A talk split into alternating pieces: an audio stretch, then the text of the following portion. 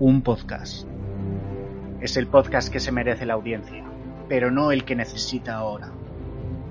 Seguiremos grabando hasta el final de los días, porque no es un podcast mainstream. Es un guardián de los clásicos, vigilante de los estrenos, observador de los próximos lanzamientos. Es el sótano de Bruce.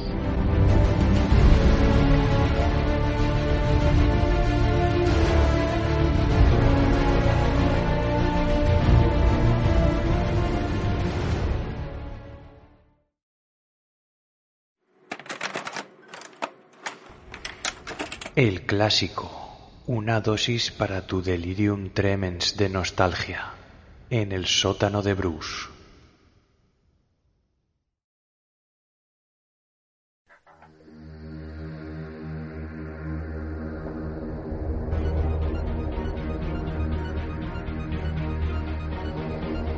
Hola, ya estamos otra vez en nuestro programa semanal del sótano de Bruce. Esta vez traemos una película que, bueno, puede ser clásico para algunos y a lo mejor desconocida para otros. Y un descubrimiento además que yo creo que aún sigue dejando buen sabor de boca. Estamos hablando de la película Titan AE, que, bueno, para los que más lo conozcáis, pues es una película de animación que mezclaba un poco animación tradicional con, con animación digital. Y para, para desengranar esta película y para ver un poco pues todos los misterios que, que, guarda en sí este clásico, tenemos por un lado a un Greg, que no sé si viene en son de paz o con ganas de guerra, que es Diego Frickland. Hola, ¿qué tal? Buscando destruir a la humanidad. y por otro lado, pues tenemos a un chatarrero limpia cristales que es quien nos va a dar un poco toda la toda la información sobre esta película, que es Oscar Polar. ¿Qué tal, Oscar? Hola, pues aquí estamos dispuestos a hacer un viaje interestelar. Muy bien, yo soy David Ricumato y bueno, empezamos con unos eh, datos de producción que tienes por ahí, ¿verdad, Oscar? Pues sí, está Titan AE. Eh, lo primero antes de los datos de producción voy a nombrar que cuando salió la idea de hacer pues, podcast sobre esta película, eh, la verdad es que eh, pusimos en, en Instagram una encuesta de si querían los espectadores que la hiciéramos o no. y la verdad es que me quedé muy sorprendido de que salió un 50%, eh, tanto sí como no. O sea, tanta gente votó para que lo hiciéramos como que no. Entonces, pues bueno, la verdad es que eh, ya como teníamos idea, hemos dado el voto de calidad y de desempate, así que aquí estamos. Pero me ha sorprendido que hubiera tanta gente que no, no quería un programa de Titanae, pero bueno, aquí lo tenemos. Titanae o Titan After Earth, eh, que es lo que significan estas siglas, eh, pues estrenó en Estados Unidos el 16 de junio de 2000, que teníamos nosotros 16 añitos por aquel entonces. Y en España llegó el 7 de agosto de ese mismo año, o sea, tardó pues mes y medio en llegar. Fue como casi todas las películas que vienen por este podcast, un fracaso de taquilla. porque... ¿Qué tenemos con los fracasos? Mira que nos gustan, ¿eh? fracaso estrepitoso además esta vez, ¿no? Fracaso estrepitoso porque tenía 75 millones de presupuesto, que claro, era una película cara con tanta animación digital y tal, y solo logró recaudar 37 eh, millones. Nada, o sea, eh, la mitad y poco más. Eh, y claro, es que se estrenó el mismo fin de semana que Fantasía 2000, que sin ser un exitazo tampoco esta película de la Disney, eh, esta sí que logró eh, cubrir gastos, creo que costó 80 y, lo, y recaudó 87 o por ahí. Y claro, pues estrenas el mismo fin de semana una película de la factoría Disney, que todos los críos van como borreguicos, como el flautista de Amelín, eh, al cine, y me estrenas esta otra que a lo mejor era un poco más desconocida, y pues ¿qué pasó? Pues que se fue al hoyo. Entonces... Y yo creo que muchos de esos niños que fueron a ver fantasía saldrían decepcionados, ¿eh? Hombre, a mí la verdad es que no es una película que me guste, fantasía. No es la típica película de Disney. No, es una película muda así, ¿no? De, con música clásica y tal. Aparte tampoco creo que fuera el motivo o todo el motivo del fracaso de Titanae. No, no, pero bueno. A ver, yo creo que era una película juvenil que, que intentaba ofrecer una animación un poco más adulta a lo que nos tenía acostumbrado Disney, que veníamos de, la, de la edad dorada de Disney, pues con La Sirenita, Aladdin, El Rey León, que fueron todos exitazos, y algunos estudios cinematográficos pues creyeron que se podían subir a este tren, ¿no? De la animación y, y sacar tajada. Pero no terminó de cuajar aunque sí que creo que es que es un producto de calidad, ¿eh? esta Titana, ¿eh? y que si bien la animación por ordenador puede cantar un poco hoy en día, pues resiste bastante bien el paso del tiempo y que eh, se ha llegado a convertir, yo creo que para algunos, en una película de culto, ¿no? Yo, por ejemplo, eh, Titana, mira que, la, que ni siquiera la vimos muy de críos, que la vimos con 16 añitos o así, pero yo siempre la tengo guardada en mi mente como una gran película. Y eso que yo creo que no la fui a ver al cine, que yo la tuve que ver pues en alguna reposición de estas que pusieron por la tele o a lo mejor alquilada, porque hubo una temporada, yo creo que entre los 16, 18, 20 años que tenía yo, que era cuando estaba más de moda los videoclubs y yo todos los fines de semana pues a lo mejor me cogía dos o tres películas para pasar el fin de y yo creo que a lo, mejor fue en una de estas ocasiones donde la pude ver, no sé vosotros. Yo, la verdad es que tengo, tengo el recuerdo de, de haberla visto en DVD, eh, pero en, mi ordenador antiguo, antiquísimo, o sea que debía ser de los primeros, de los primeros DVDs que, que vi, porque ya te digo, no, no tenía ni el típico reproductor de, de salón. O sea, era un, era un reproductor de ordenador. Y, y sí, la verdad es que a, mí me impresionó sobre todo que, que era una película muy madura para ser de animación, ¿no? Yo creo que en esa época no todavía no estábamos preparados para, para algo para algo tan maduro en animación, creo yo. Yo solo la he visto una vez, además de esta última vez que la he visto para, para preparar el podcast. Y estoy seguro que la vi una mañana de esas de Navidad en televisión española. Puede ser, puede ser. Películas espaciales que siempre nos gustan por aquí. Y Oye, bueno, Oscar, dime. Una cosa, antes de seguir, ¿podrías hacernos una, te atreves a hacernos una pequeña sinopsis para que la gente sepa un poco de qué va? Sí, bueno, yo creo que todo el mundo más o menos sabrá de qué va, pero para el que no la conozca, Titanae eh, es una película sobre la Tierra en el futuro, creo que es el año 3000 y pico, luego lo tengo por apuntado, luego lo digo, eh, donde eh, es atacada por la raza alienígena, alienígena de los Dreg ¿vale? Entonces, eh, la, la, humanidad ha creado el proyecto Titán, que es una nave espacial con capacidad para terraformar eh, un planeta y llevar todas las especies que tenemos en, en la Tierra eh, allá donde queramos, ¿no? Entonces aprovechan este ataque de los Dreg para huir de, del planeta, que va a ser destruido. Y, bueno, eh, la verdad es que la humanidad se desparrama por todo el universo, eh, y ya vemos años después, creo que pasan unos 15 años, que el protagonista de la película, que se llama Kyle, eh, pues está sobreviviendo en una estación espacial, haciendo un poco de chatarrero y, hasta ahí quiero contar, porque luego ya iremos mmm, derramando toda la película poco a poco, pero bueno, os digo que si no habéis visto la película y no queréis spoilers, hasta que repasemos la película, pues podéis eh, escuchar el programa y luego ya si queréis, llegado el momento, saltamos con la alarma anti-spoilers y si la queréis parar y ver la película antes de terminar el programa, pues eh, muy bien por vosotros.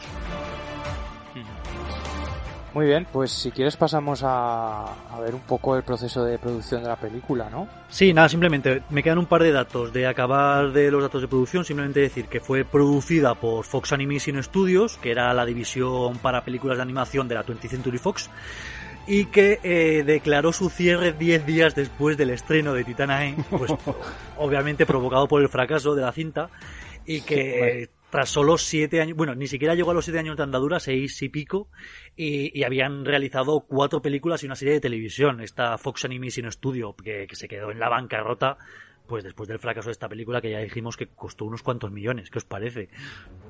Pues no será por, por, por los intentos y por, y por el esfuerzo, ¿eh? porque la verdad es que cogieron a. Luego lo, habla, luego lo vas a comentar tú seguramente, pero cogieron a pesos pesados de la animación por aquel entonces. Y el doblaje, pues también es de actores conocidos, con lo cual.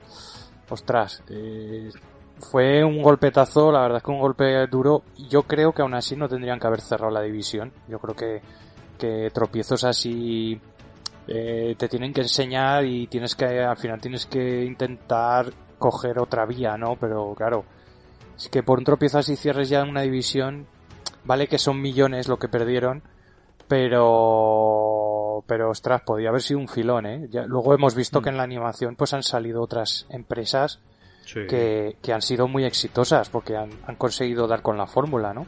No, que, Entonces... la, que la animación con el tiempo se ha vuelto muy adulta y no solo estaba mm. el acceso de los críos, hoy en día cualquiera podemos ir al cine a ver una película de Pixar o de DreamWorks, por decirlo así, ¿no? Claro, y yo creo que a lo mejor si, si 20th Century Fox hubiese dicho, apostado un poco más y, y hubiese dicho, venga, vamos a poner los millones encima de la mesa, rescatamos la Fox Animation Studios y seguimos poco a poco con películas eh, pues no tan grandilocuentes, eh, intentar rec- recuperarnos, pero claro, eh, yo creo que apostaron todo por esta Titanae, lo que dices, actores de primera línea, eh, la ultimísima animación digital y tradicional, eh, habían apostado muy fuerte por ella y, y la- la- los espectadores no respondieron. Es muy complicado meterse en el juego de la animación con, con una potente como Disney que, que bueno, y más en, en ese momento, ¿no? Hmm. Que estaba Disney pero- en, en sí. su, en su mejor momento y se te comen. Y bueno, ya sabemos cómo son los cómo son los ejecubots y los productores. Eh, quieren que Pero todo así yo funcione creo al que- 100%. Y, y si algo Pero- falla en algún momento, pues se, se da el cierre. Pero aún así yo creo que, que la opción que eligieron no estaba mal, ¿eh? O sea, que, que se querían distanciar un poco de lo que hacía Disney. Sí, con una claro, animación claro. Un poco más, con una animación diferente, más, más madura, más, un poco más... No solo animación, sino también argumento. Esto ya lo veremos Claro. luego, pero es una película más para adolescentes que para que para niños, no es no es Bambi. Claro, claro, efectivamente, y que tiene profundidad, que, que, que tiene una doble lectura, o sea, querían ir por ese camino y a mí no me parece mal, pero claro, no puedes cambiar el, ese, es- ese significado de la animación en aquella época, no lo puedes cambiar con una sola película. Tienes que ir, pues lo que dice Oscar, tienes que ir taladrando un poquito de vez en cuando. Pues mira, voy a hacer un, pe- un pequeño proyecto, voy a hacer otro pequeño proyecto, voy a ir en- entrando en el tema sin gastar, sin arriesgar demasiado. Y entonces a lo mejor hubi- hubieran creado esa imagen de, de, de estudio de animación más maduro, ¿no? Pero claro, que de, de, de- la noche a la mañana llegues con una película y lo quieras petar, pues es, es difícil, es difícil conseguir eso. Era una película muy ambiciosa y yo lo que digo, mm, yo considero que es un producto de calidad y que, y que a veces, pues por muy bueno que sea tu, tu por muy buena que sea tu producción, también depende del momento, el tiempo, eh, el competidor. Yo creo que a lo mejor esta película estrenada en, en otro momento y sin mucha competencia a la vista, pues a lo mejor lo habría petado y hoy tendríamos pues a saber cuántas secuelas. Eh, sin embargo, a lo mejor otras películas que son bastante peores no han tenido esa mala suerte y, y sí que han tenido el éxito adecuado, pero vamos, esta se quedó ahí en el pozo del olvido. Pero bueno, como decía David, vamos a pasar con el, el proceso de producción de la película y es que eh, lo primero que se hace pues en una película de animación es el guion, que la historia es de Hans Bauer y Randall McCormack, pero la adaptación de la historia a lo que es del diálogo, el, el guion, eh, corre a cargo de Ben Endlund, que es el creador del personaje de cómic de Tick, que tiene eh, adaptación tanto de serie animación como de acción real. Eh, también está entre los guionistas John August, que es colaborador habitual de Tim Burton. Y perfilando los diálogos tenemos al mismísimo Josh Whedon, que pues, le conoceremos como director de Vengadores 1 y 2, creador de Firefly, de Básica Vampiros, y, y que estaba aquí ya metido perfilando diálogos que la verdad es que me gusta mucho en esta película, que tiene unos diálogos como muy afilados, ¿no? Si te quedas un poco escuchando eh, pues eh, la interlocución entre los personajes, dices, hostia, la verdad es que hablan con bastante propiedad y no es el típico, la típica conversación de besugos que puedes encontrarte en una película de dibujos. Entonces, eh, como hemos dicho, lo primero que se hace es el guion. Y eh, de ahí eh, ya pasamos al doblaje. O sea, primero se, se dobla por parte de los actores antes incluso de que haya dibujos creados. Madre Entonces, mía. Eh, sí, yo me he quedado un poco flipado cuando he visto el making of de, de la película, porque yo suponía que lo primero era dibujar, hacer la historia y luego ya, pues como una película normal cuando se dobla a otro idioma, que salen los actores intentando adaptar, pero no, no, lo primero es el doblaje que tenemos entre a los mí- actores. Sí, Que a mí me, me- me parece una buena opción esto, ¿eh? Porque, porque claro, se fijaron mucho los, los, los dibujantes en los gestos que hacían los actores cuando hacían el doblaje, Hmm. se, se fijaban en el tono de voz, entonces realmente el dibujo sigue la actuación del actor, ¿sabes? Con lo, Claro. con lo cual me parece buena idea porque el actor no, no está atado a lo que haga el dibujo, sino que el dibujo tiene que hacer lo que hace el actor, que me parece más adecuado siendo que has cogido actores de, de primer nivel. No, desde luego, ya tenemos a Bill Pullman, que hace el personaje de Corso, que ya decía que, que les dieron mucha manga ancha a la improvisación y a hacerse sus pausas o sus entonaciones, y que, joder, pues que para un actor dejarle vía libre siempre es una más natural, ¿no? Eh, Tenemos a Matt Damon el papel de Cale, que es el protagonista, que, que, es de reseñar que es el mismo doblador que, que, luego le ponen a Matt Damon en España en cualquier película, así que está muy bien. Eh, Drew Barrymore es Akima, que, que, la única indicación que le dieron es que no hiciera un diálogo en plan dulce, que, lo hiciera duro, que querían que fuese un personaje fuerte. Así que a lo mejor llegó la otra pensando que iba a poner vocecillas y de princesa y para nada le dijeron, no, no, cuanto más duro mejor, que tienes que estar bregada en mil batallas, ¿no? Eh, tenemos al personaje de Prid, que es uno de los eh, alienígenas de la tripulación, que está doblado por Nathan Lane, que a mí yo me he quedado un poco ojiplático porque cuando vi un poco los, los dobladores en versión original quienes eran, no pensaba que el personaje de Prid lo interpretara Nathan Lane porque en, en, España tiene un vozarrón y estamos acostumbrados a que el personaje de Nathan Lane, ya sea en Modern Family, en una jaula de grillos o así, hace otro tipo de vocecillas más, más débiles, ¿no? Más, mm. más light. Y yo pensaba que, que Nathan Lane doblaría a Gun, que es el alienígena esta de cara de sapo. Eh, pero no, Gun nombra, le dobla eh, John Leguizamo, que, que, después de la película tuvo que tomarse una semana de vacaciones por el esfuerzo de la voz. Porque lo empezó doblando normal, pero luego empezó a hacer voces para ver cuál le gustaba más al, al director. Y justo le gustó al director la vocecilla que más le forzaba pues las cuerdas vocales.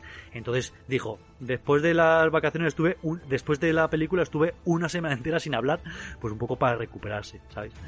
Hmm. Luego tenemos el personaje de Steve, que está doblado por Janine Garofalo. Y por último, el personaje de Sam Tucker, que es el padre del protagonista, que lo dobla eh, Ron Perlman, que le conocemos pues de Hellboy, de Hijos de la Anarquía, y, y, de un personaje que a mí siempre me ha hecho mucha gracia, que es el personaje de Salvatore en, en El nombre de la rosa. Que es el, sí. el, el, fraile este así... Deforme. Deforme, eso es. Y bueno, después de, este, de esta fase de doblaje eh, por parte de los actores, eh, ya pasamos al dibujado, al dibujo, que como bien ha dicho antes eh, Dave, eh, pues con la entonación propia de las voces, eh, los dibujantes se, se, basan también y se inspiran para hacer los dibujos, pues que pueden, puede variar en función de cómo lo han dado la interpretación o la entonación, ¿no? lo primero que se hace es todo unos storyboards, que son pues, pues, así dibujos a gran escala, pues para ver en pocas, a lo mejor una veintena, una treintena o una cincuentena de fichas lo que es la, la historia. Eh, luego hicieron una gra unas grabaciones con algunos actores figurantes, pues de algunas escenas, pues para que, pues que esos actores ayudasen a los dibujantes a imaginarse el panorama. Eh, de ahí pasamos a hacer los dibujos clave, que son solo figuras clave a, a, a carboncillo, que finalizan esos dibujos los ayudantes. O sea, eh, el dibujante famoso es el que lo hace, hace cuatro dibujos así importantes, pero luego los ayudantes son los que lo terminan, ¿no? Eh, claro, luego, ellos te hacen, te hacen uno de cada 24 que claro. es el, el, el, el, segundo, y el ayudante te hace el, el, movimiento entre esos 24 frames. Claro. Sí, de, de hecho, pues tienen unas plantillas eh, con, con, los, con los personajes que van a dibujar, eh, visto desde, varias, desde varios ángulos, la cara también desde varios ángulos, para que siempre sea igual el personaje, para que no haya discrepancias luego en el dibujo. Claro, es que Entonces, supongo que si hay 10 dibujantes en el equipo, a lo mejor cada uno le daría por dibujarlo de una manera, ¿no? O sea, dentro de, del canon básico de, de cómo es Scale o cómo es Corso, pues cada uno a lo mejor al girarse se lo imaginaría de una manera, pero con esas plantillas que dices tú que tienen de a lo mejor pues 20 posiciones de una cara, pues eh, se gira el personaje para un lado o para otro, pues todos lo dibujan igual, ¿no? Eso está muy bien. Hmm. Y claro, es lo que decía Diego, pues una película va a 24 fotogramas por segundo, pues eso significa que de media a lo mejor necesitas 24 dibujos por segundo, que en algunos casos serán alguno menos, pero en otros ya os digo que, que, los dibujantes dicen que necesitan a lo mejor hasta 60 dibujos para un solo segundo, ¿no? Entonces, eh, si tiene muchos movimientos intermedios, pues imaginados, ¿no?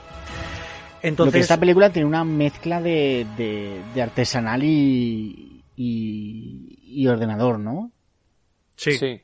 sí. Hay, hay cosas que están digitalizadas, como el traje espacial y tal, y yo creo que, se, que, la mayoría de los fondos. Sí, hay un 65% del metraje que es animación digital. Joder. Y, y, la verdad es que tuvieron suerte porque eh, la mayoría de los avances desarrollados para Star Wars Episodio 1, la amenaza fantasma, eh, que es eh, del año anterior, pues pudieron ser utilizados para esta película. Entonces, pues claro, vemos una vez más que Lucasfilms, todos los avances que va haciendo, repercute en el mundo cinematográfico, ¿no? Sí, sobre todo en la, sobre todo en la escena del hielo, ¿no? Creo que es donde más se usó. Mm. Sí. Que aquí. Yo creo que, es muchos, muchos, escena. muchos, muchos fondos, o si no todos, son digitales y luego los, los personajes sí que son de, de animación artesanal. No, pues mira, los, los fondos, eh, los paisajes sobre todo del espacio, eh, se dibujaron todos a mano Sí. y se, y se colorearon a mano y están inspirados en fotografías del satélite espacial Hubble. ¿Sabes? Estas típicas peli- eh, fotografías que hace el satélite y envía a la Tierra. Pues se inspiraron en esas y se dibujaron a mano y se colorearon y luego se escanearon, porque ya hemos dicho que después de los dibujos lo que hay que hacer es escanearlos eh, y, se foto y se colorean a ordenador, Pero, pero estos decorados eh, ya venían pintados a mano, pintados y coloreados a mano, y luego ya se escanearon y se incluyeron, ¿sabéis? Entonces luego ya venimos a la inclusión de la animación digital, de la que hemos hablado, luego pasamos a la edición de los sonidos, que eso pasa en cualquier película normal, que se hacen los sonidos pues, en un estudio de grabación y se van incluyendo, y por último se incluye la música, que os diré que la banda sonora corre a cargo de, el score corre a cargo de Griff Rebel, que tiene más de 80 películas eh, en su haber, pues como El Cuervo, El Santo, Riddick o Greenhouse, que, que es de las que te gustan a ti, Diego. Y que tiene, bueno, tiene, habéis visto que tiene como tonos electrónicos, rockerillos y tal. Y que además esto, este score original lo va mezclando con temas de bandas famosas y, y son temas que ya sean no originales, como hay alguna canción de Jamiroquai, u originales que se, que se compusieron ex profeso para la película, pues como el tema principal, que es Over My Head, de un grupo de rock que se llama Lit, y que habla de la misión de Cale eh, pues en la película y que está un poco por encima de sus posibilidades, ¿no? U otro tema que también es original, que es del grupo Texas, que se llama Like Lovers, pues que habla de la relación entre Cale y Akima, ¿sabéis? Muy rockera También- la banda sonora, ¿no? Muy rockera, muy electrónica, a mí me gusta bastante, le da mucha caña. Y también debió costarles un buen pellizco de dinero. Bueno, cuando tienes 75 millones yo creo que empiezas ahí a despilfarrar, ¿no? Y luego pasa lo que pasa. Claro, claro, es que es lo que hablábamos antes, que, ostras, es que igual podían haberse cortado un poco con el presupuesto, que claro, todo el mundo quiere tener a Texas ahí haciendo una canción para ti, pero joder. Jamiroquai. Exacto. Pero luego hay que pagarlo, ¿no? Claro, claro.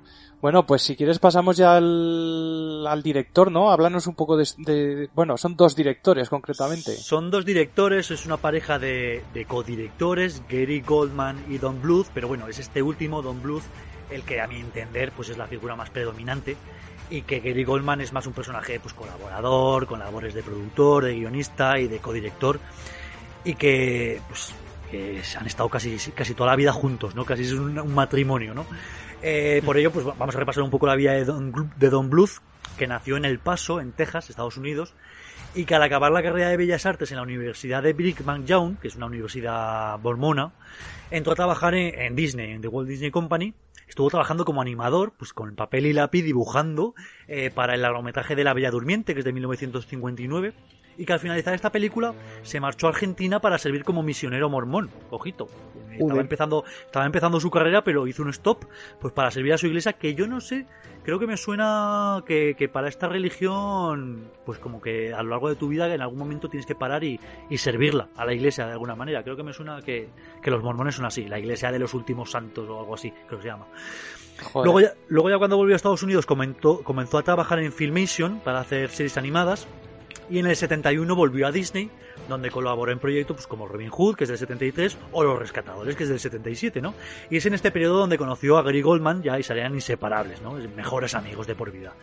Eh, con él, con Gary Goldman y con varios artistas como John Pomeroy, eh, fundó Don Bluth, la Don Bluth Productions en 1979. Ya el tío, aunque iba con más gente, le puso su nombre en el cartel y que nadie se quejase.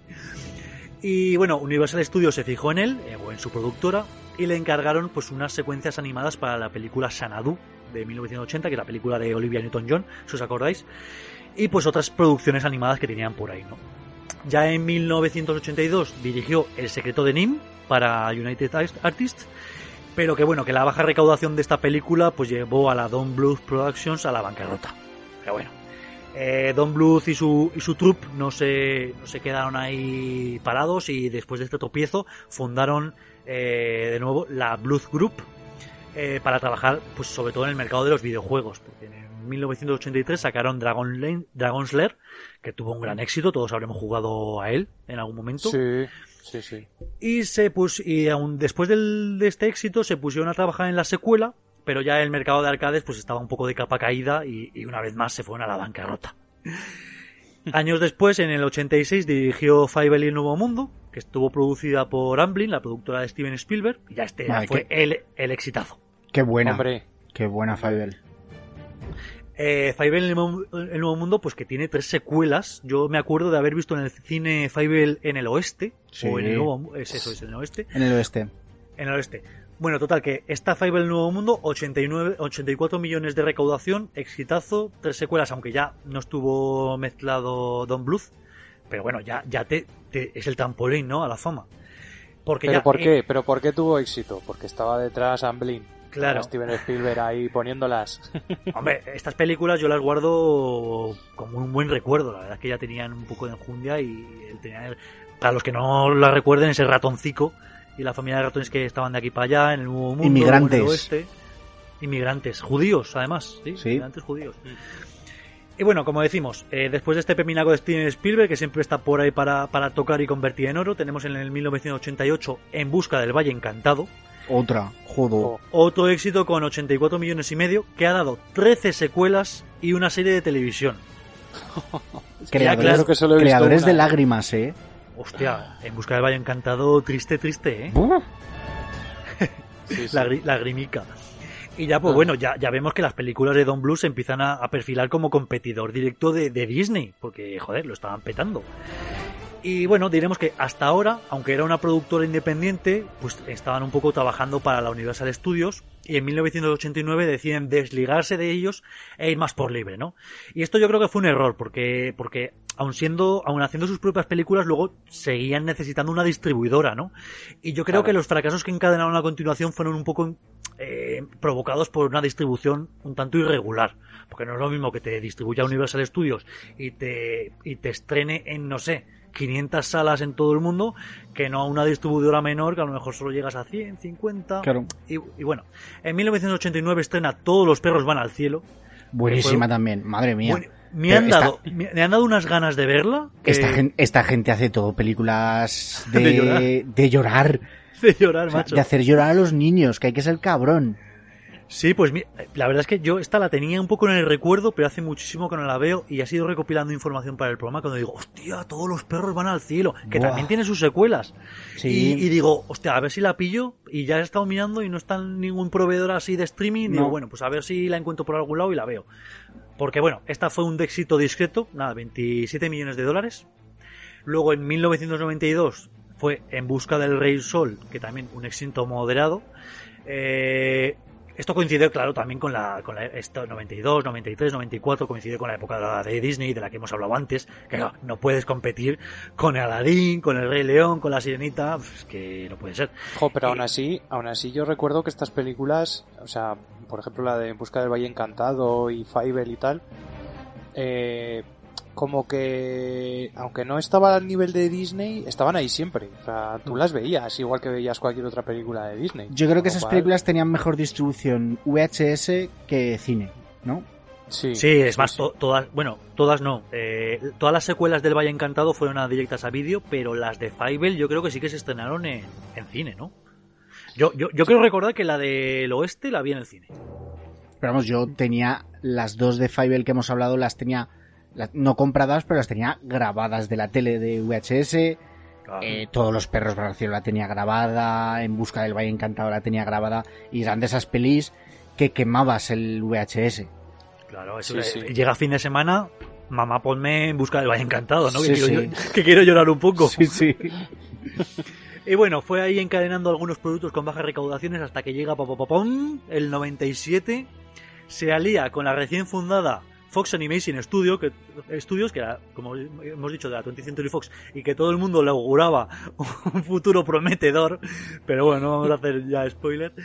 Y en el 97 pues estrenan Anastasia con un taquillazo de 140 millones de dólares de recaudación. Agüita. Hmm, Que ya, Sí, sí. aquí ya sí, ¿eh? Lo Sí. petó, lo petó. lo petó. Y ya después de Anastasia querían ponerse directamente con Titanae, pero por lo visto el estudio todavía no estaba listo o la película estaba en fases de producción todavía un poco verdes. Nunca estuvo listo el estudio.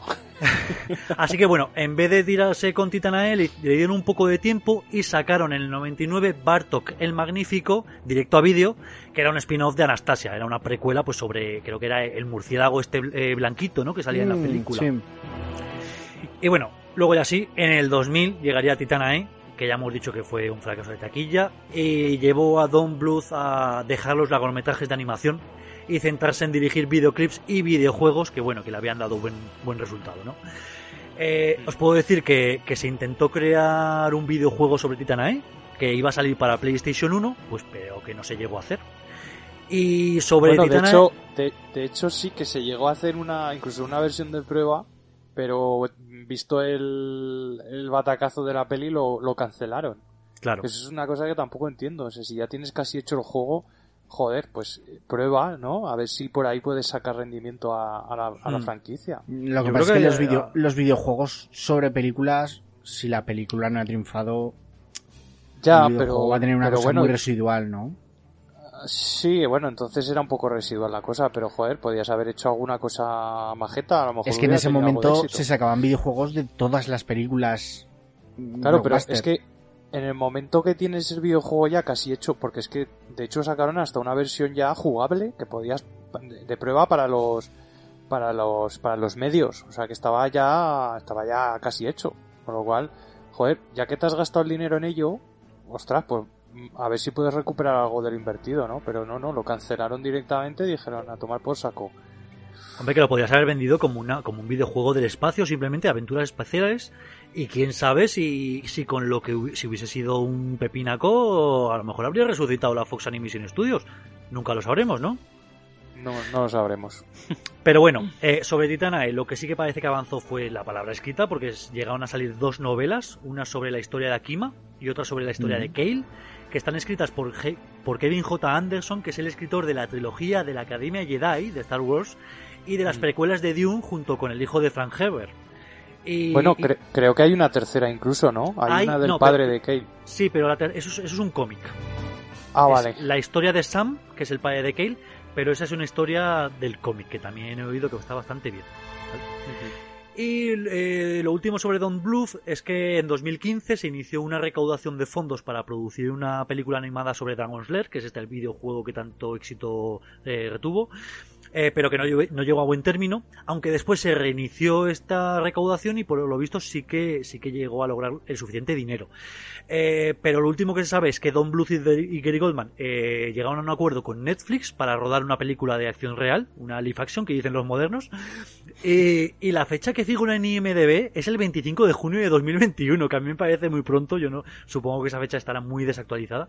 La verdad es que he buscado información sobre el proyecto, pero hay súper poca información. He encontrado una noticia de que se había estado negociando con Ryan Reynolds para que la protagonizase, aunque no la he visto anunciada muy algo muy platillo, así que yo la tomaría con cautela, ¿no?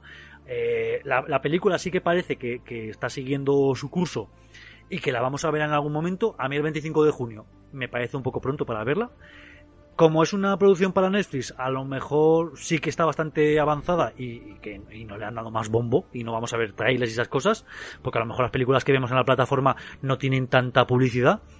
Pero bueno, veremos en el futuro, ¿no? Una cosa, los libros que has dicho, las novelas que has dicho que sacaron de Akima y de... De Kale. Y de Kale, eh, supongo que tratan de, de su vida antes de la peli, ¿no? Supongo que sí. Supongo que sí. Es que creo que he leído por ahí que es, que es como la vida antes de, o sea, lo que ocurre antes de, de la película, hmm. pues como Akima acaba, pues eso, acaba haciéndose un poco activista por el tema, eh, cómo acaba encontrándose con, con los personajes de la película, y luego que lo mismo, pues cómo vive toda su infancia y su adolescencia en, medio del espacio, ¿no? Haciendo, haciendo trabajillos basura, digamos. Hmm. Sí. A mí me parece que tiene más sentido que sea anterior, porque después de la película más o menos vemos cómo acaba la cosa y no tendría mucho sentido que fuese, sacase, que fuese sacando novelas independientes de cada personaje. Creo que tiene más sentido que, sean anteriores, sobre su vida hasta, hasta donde empieza la película, ¿no? Bueno, pues si quieres vamos al repaso ya de la propia película, a ver qué, a ver qué tal, ¿no? A ver cómo, pues no sé qué datos eh, podemos sacar de ella. Yo la verdad es que la he visto, la, he visto, hacía tiempo que no la veía, pero sí que la he visto mucho cuando era pequeño. Y todavía redescubro ciertas cosas que digo, ostras, pues esto cuando yo era chaval no acababa de, de pillarlo bien. Claro, la mentalidad adulta te hace entender puntos que cuando eres crío pues lo veías y decías, pues vale, y seguías adelante y ya está. Y ahora te quedas diciendo, hostia, es que aquí se, quiere, se refiere a tal o se refiere a cual. Y, yo había cosas que ni siquiera me acordaba de, mira que la he visto veces, pero había detalles que no me acordaba y, ahora al verlo les he dicho, hostia, qué, chulo este detalle, ¿no? La, que, bien.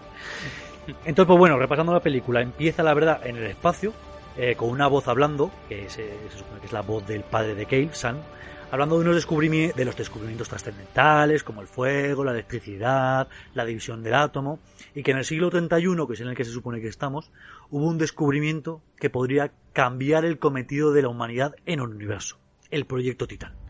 Pero entonces llegaron los Dreg. Y de ahí ya pasamos a una escena, que es la escena de los créditos, que vemos a un niño jugando en el río con un juguete, y que llega el padre y le dice que tenemos que irnos, Vemos ya las primeras naves digitales, ese eh, contraste entre la animación tradicional y la digital. Y vemos que es el año 3028, eh, después de Cristo, obviamente, y que están en Pierce, Colorado, Estados Unidos, y están pues evacuando el planeta, ¿no? Eh, llega un jeep con un alienígena a bordo, ya vemos que pues para, por aquí en el tercer milenio ya conviven con alienígenas, entonces llega este jeep con el alienígena y con un hombre, y que dicen que los Dreg han atravesado el sistema de defensa, ¿no? Y ya vemos que pues, son, hay como unas naves azules que empiezan a llegar a la Tierra y tal.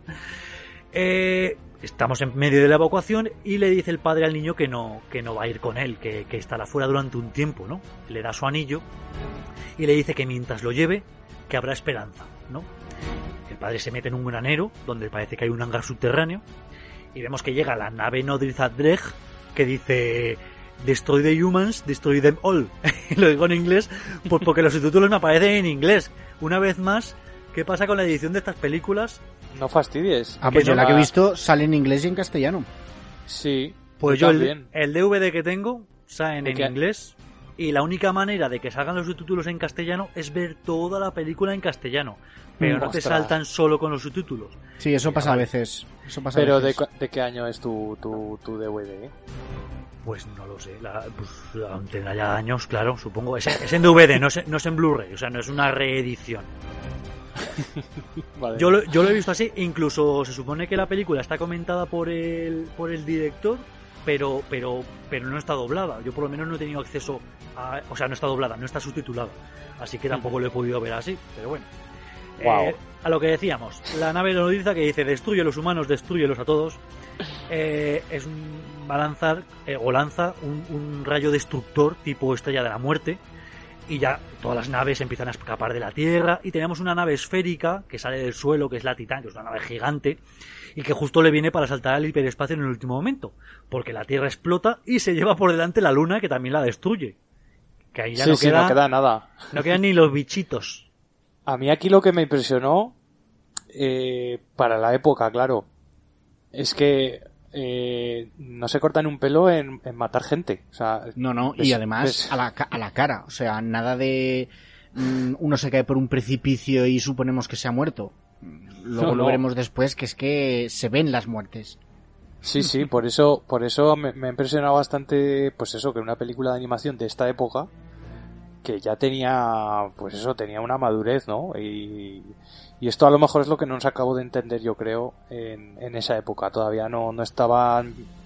El público yo creo que todavía no estaba preparado para ver una película de animación de, esta, de estas características. La película un poco más juvenil, ¿no? Más juvenil. Exacto.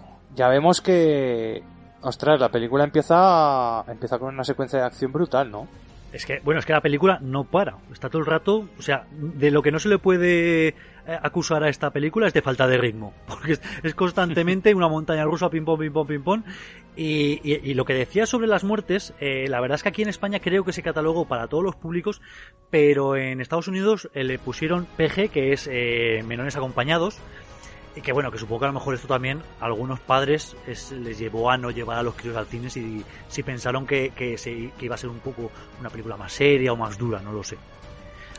Vemos por ahí a lo mejor otro motivo de la, de la baja recaudación, ¿no? Es que porque la vemos de animación y pensamos automáticamente que es, que es de niños, ¿no? Pero, pero realmente eh, podría haber sido una película de, de live action, ¿no? Hmm. Y, y tener el mismo argumento. Sí, sí, no. Sí, yo, sí. yo incluso la película que está, bueno, no, que hemos dicho Y- que está y- preparando sobre Dragon Slayer. Y entonces ya no ser para niños, por no ser de animación. Claro, es que esta película yo creo que se podría hacer hoy en día un reboot tranquilamente con el mismo argumento y, y- y yo creo que tendría su éxito, ¿no? Claro. Yo, creo- yo creo que sí, pero claro, también hay que pensar, ahora ya no nos pasa, ¿no? Ahora no vemos una... Aparte porque ahora ya está muy, muy metido en nuestras vidas pues el tema del anime, el manga, que, que también son, normalmente son dibujos más, más maduros, pero en aquella época el dibujo animado tú lo, lo asociabas a algo de críos, ¿no? Exacto. Era, era más asociado a eso. Entonces, claro, que venga una película así de repente y, y con esas, esos tintes más maduros, pues chocaba, chocaba y yo creo que eso por ahí, por ahí pudo perder algo, a lo mejor algo de, de público. Pero vamos, a mí una película me parece muy entretenida, sinceramente. No, y yo creo que, y yo creo que es para todos los públicos. Yo, yo creo que no hay ningún problema con Sí. que un crío vea esta película, ¿no? No, No, no, no. Vamos, eh, lo poco que hay de, de sangre o tal es, es muy esporádico. O sea, es, es- es- eh, no, no es algo que te choque. No es algo que digas, ostras, qué montón de sangre. No, tampoco. Pues alguno se lleva un disparo y entonces se ve la sangre ahí. Que, sí, pero además que como, es como- extraño. como- como se ve la sangre con ingravidez, así porque están en medio del espacio, pues bueno, ¿no? Claro, pero Y- es extraño que, que, que haya sangre en una película de animación. Sí, Además, sí, claro. Además una sangre bien roja, ¿eh? O sea que la ve Claro. de lejos. Que de Sí, sí, normal que- hay no heridas, camuflado. pero nunca hay sangre. Y hay muertes, pero nunca se ven. Hombre, mi- pues mira, yo estoy ahora viendo Rebels, la serie de, de, de Star Wars, de, de Disney Plus, y sí que me he fijado en que matar, matar, no matan a nadie. Cuando luchan con algún Stormtrooper, se limitan con, las, con el sable láser a cortarle la, el, el, el blaster o el sable, o la escopeta, por decirlo así, y ya está, pero ahí no muere nadie, que digo, macho. No Es el equipo vamos a A. conseguir así vencer al Imperio.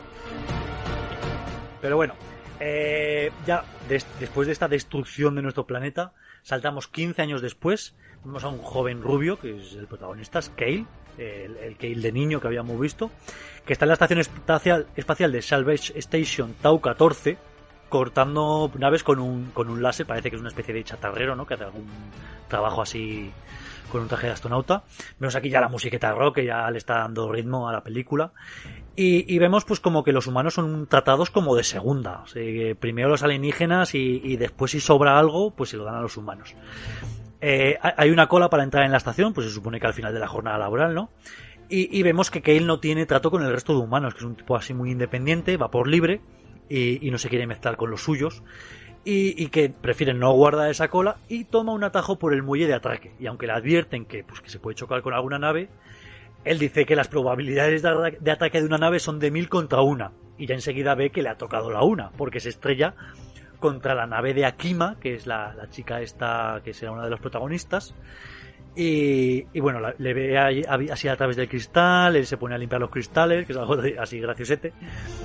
Y vemos que el capitán de esa nave eh, le recordamos como el, el hombre de la Tierra, el del Jeep, el que había ido con el padre de Sam. Pues que no sabemos qué está haciendo. Eh, vemos ya en el comedor que está una cucaracha gigante repartiendo comida. Está repartiendo sushimi de escarabajo a cremio, que no, parece no tener muy buena pinta. Y, y Dex se sienta con, con el alienígena que habíamos visto en la Tierra, que se llama Tex, que vemos que está ya ciego o medio ciego. Y que y tiene ahí una conversación como que Kale pues, que ha renunciado a su legado humano y que está pasando del tema eh, y que va muy por libre, ¿no? En este momento salta una alarma de ingravidez, todos los platos de la comida empiezan a volar por los aires y, él decide que se va. Bueno, vuelven a poner la, la gravidez, pero, pero él decide irse y se encuentra eh, como en el sótano con dos alienígenas con los que había tenido algún problema durante su jornada laboral y, y que están buscando bronca. Y que él además nos achanta porque es un tío ahí muy chulo, muy bravucón y, y no se va a dejar intimidar por unos tíos que a lo mejor miden dos metros y que le sacan dos cabezas. Y vemos ya que, pues bueno, se mezcla ahí una pelea con ellos, pero Corso, que es el capitán de la nave, este que habíamos dicho que conocía al padre, pues le salva, ¿no? Le salva, le, les ata de los pies. Cosa que no le parece muy bien a Kale, porque dice que, que si le ha ayudado que algo le va a pedir a cambio, ¿no? Y, y Corso le dice que, que lo único que quiere es que Kale se una a una misión, ¿no? Y que la y bueno, están ahí discutiendo un poco, hablan de que la humanidad está condenada a la extinción, ¿no? Porque claro, sin, sin tener planeta van vagando un poco de, de aquí a allá, pero no tiene un lugar, ¿no? Y, y que pues ya vemos que es un tipo muy cínico y que está de vuelta de todo, pasa pasa de de, de pasa de los de los de los alienígenas, incluso le dice, "No necesito su ayuda con estos idiotas." Y Corso, ni corto ni perezoso, le dice, creo que os ha llamado idiotas a los alienígenas, les suelta y les deja ahí para que, que acaben con Kane, ¿no? Pero bueno, en estos momentos ya empiezan a, vemos que empiezan a llegar los Dreg y, y se juntan en una mesa Tex, Kale y Corso. Y, y le dice Tex a Corso, y dice, esperaba que vinieras a por el chico mucho antes, ¿no? Y claro, aquí le dice Kale, ¿pero qué pasa? ¿Quién eres? ¿Por qué te conoce Tex? No sé qué, empiezan a hablar un poco de que conocían a su padre y tal y cual. Le quita el anillo que tiene Kale en la mano, eh, acciona una especie de botones y se lo vuelve a poner Kale y le empiezan a salir unos símbolos en la, en la palma, ¿no? Porque dice que, que es una memoria que está codificada genéticamente con el padre de Kale y por consiguiente con el propio Kale, pues porque tienen los mismos genes, la misma sangre, y que es un mapa para encontrar a la Titán. ¿eh? Que, bueno, ya nos están aquí empezando a enseñar de qué va a ir la película, ¿no? Encontrar la nave espacial perdida. Sí, claro, y vemos que Kale pues está está un poco porque no tiene esperanza de nada, ¿no? Y él solo quiere vivir el día a día de la mejor forma posible y pasa de todo, de, de los humanos, incluso de su padre, ¿no? Porque dice, sí, mi padre se fue y ya no he vuelto a saber de él ni nada. Entonces, bueno, pues esto nos hace también ver un poco la evolución del personaje, ¿no? Al, a lo largo de la película, porque luego ya lo veremos, pero claro, cambia radicalmente de pensamiento, creo yo. Claro, es, es un tío que, que en principio no se casa con nadie, ¿no? Y que básicamente reniega de, de su propia raza, al igual que, que es un poco lo que supongo que ha mamado estos 15 años, porque ya hemos visto que los humanos son la purria de, le- de la purria espacial. Son como, como unos inmigrantes a los que todos tratan mal, sin, sin, sin tierra propia. Y, y él un poco, pues se ha unido a esa corriente, ¿no? A la de los humanos como que, que se dejaron, eh, se dejaron destruir. Claro.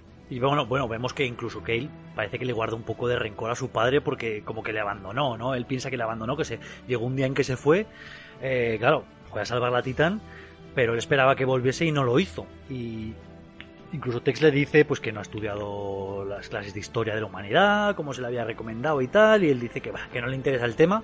Es más, él vemos que si se tiene que juntar con alguien, prefiere juntarse con alienígenas y confraternizar con ellos que con sus propios compañeros humanos, ¿no? Y bueno, Es que en la estación esta se llega a ver algún humano más. Sí, en la, en la cola para, para dejar estos transportes o Sí, motojets sí. y tal, pues hay una fila de humanos y una fila de alienígenas que hemos Sí, pero que, los- que, que a Kale le dicen, no, tú con los humanos. Y, y los otros como que, que solo se ríen como, como bobos. Sí, dicen, "Ven- vente con los humanos apestosos. Sí. Se. Sí, porque bueno. están, están como ya resignados, ¿no? De que pues son humanos y ya está. Y son la... La purria. Claro. Claro, pero el, el- Kale como que no lo acepta y prefiere pues acercarse a, a los a los alienígenas a, a ver si, si puede aprovecharse de algo, ¿no? Sí, Bueno, que, él, que, él, que él tiene pues esa- ese pensamiento de como todo el mundo pasa por encima de mí, pues yo paso por encima de la gente, ¿no? Claro. Y en esto que los Dreg entran en el comedor, ¿no? Y le dice, Corso le dice a Kale que le buscan a él, ¿no? Y, y que le quieren muerto. Que a mí, que a mí, eh, claro, dice, te buscan a ti igual que yo, pero ellos te quieren muerto. A mí esta escena me, me recuerda mucho a Matrix, a, a cuando van los, ane- los- el agente Smith y el resto a por Neo, la primera vez que van a por él en su trabajo, y, y Morfeo le está narrando las acciones desde el teléfono, ¿no? Me recuerda, no sé por qué me ha, me ha recordado. Como que, claro, Mm. vienen a por él, ¿no? Eh, deciden destruir el generador de gravedad y claro, pues, pues se ponen todos en ingravidez volando, pues todo el mundo tiene problemas para andar y tal. Y, bueno, y- perdona, y- Oscar. Y, y aquí tenemos una escena eh, propia de, de western, ¿no? Un tiroteo en, en el salón en el que tiran las mesas, se esconden detrás de las mesas. claro, aquí empieza un tiroteo entre los Dreg y, y Corso y Kale, ¿no? Que, que empiezan a huir. Que es puramente western. totalmente, sí. Y el Sí, diseño sí. de estos Dreg, que es muy chulo, ¿no? Sí, sí, sí, sí, incluso ahora tú lo ves y a mí, por ejemplo, no me canta nada. Esto sí que se supone que es una animación digital completamente. Azules, Sí. bueno, en algún momento dicen que los Dregs son pura energía y es lo que estamos viendo, como rayos de electricidad que sueltan y unos seres azules así fosforitos. Está muy bien, yo me Exacto, gusta. solo hay que verlos porque sí que te lo verbalizan eso de que son pura energía, pero es que no hace falta, o sea, es verlos y, y- Mm. y ya lo sabes. O sea, los ves y sabes que son, que están hechos de energía, además le vuelan a uno la mano en la que lleva el arma y automáticamente regenera otra mano con otro arma, ¿no? Sí. Y luego, eh, claro, disparan una especie de rayos eléctricos que en esta huida se cargan a la cucaracha que iba repartiendo comida y que me hace gracia que, que se cargan a la cucaracha pero le dejan la dentadura que creo que a lo mejor esto es un poco para rebajar la tensión ¿no? o la oscuridad de la película hacer un poco de, de sorna Hmm. y bueno vemos que Kelly y Coso escapan en una nave en medio del tiroteo y que la nave se va se va se va a estrellar en algún momento entonces deciden eyectarse eh, salta la cabina al espacio pero el cristal de la cabina pues se empieza a romper y pero ellos dice le dice Coso a a Kale quédate sin aire quédate sin aire no respires y salen volando por el espacio eh, propulsados con un extintor eh, justo a tiempo pues para llegar a la Valkyria que es la nave de Corso que está pilotada por Akime por Akima y justo les llega para subir y saltar al hiperespacio o sea que se salvan de los Dreg Y bueno, ya veremos luego que dentro de la, de la Valkyria, de la nave espacial, empiezan a curarle las heridas a, a Kale. Tenemos aquí una escena con Kale desnudo, que se le ve el culete. Extraño que- también para una película de animación. Sí, Tenemos- pero bueno, va un poco en consonancia de lo que hemos dicho, que es una película más juvenil que infantil, No, sí, sí. ¿no? Pero tenemos prácticamente dos, des- dos desnudos en esta película. Sí, tenemos aquí la de Kale y, y- y luego tenemos la de Akima, que también sale la desnuda o, bueno, una toallita. Así que, bueno, por tema sexual no nos quejaremos tampoco. Son dibujos animados, pero bueno, tanto para unos como para otros.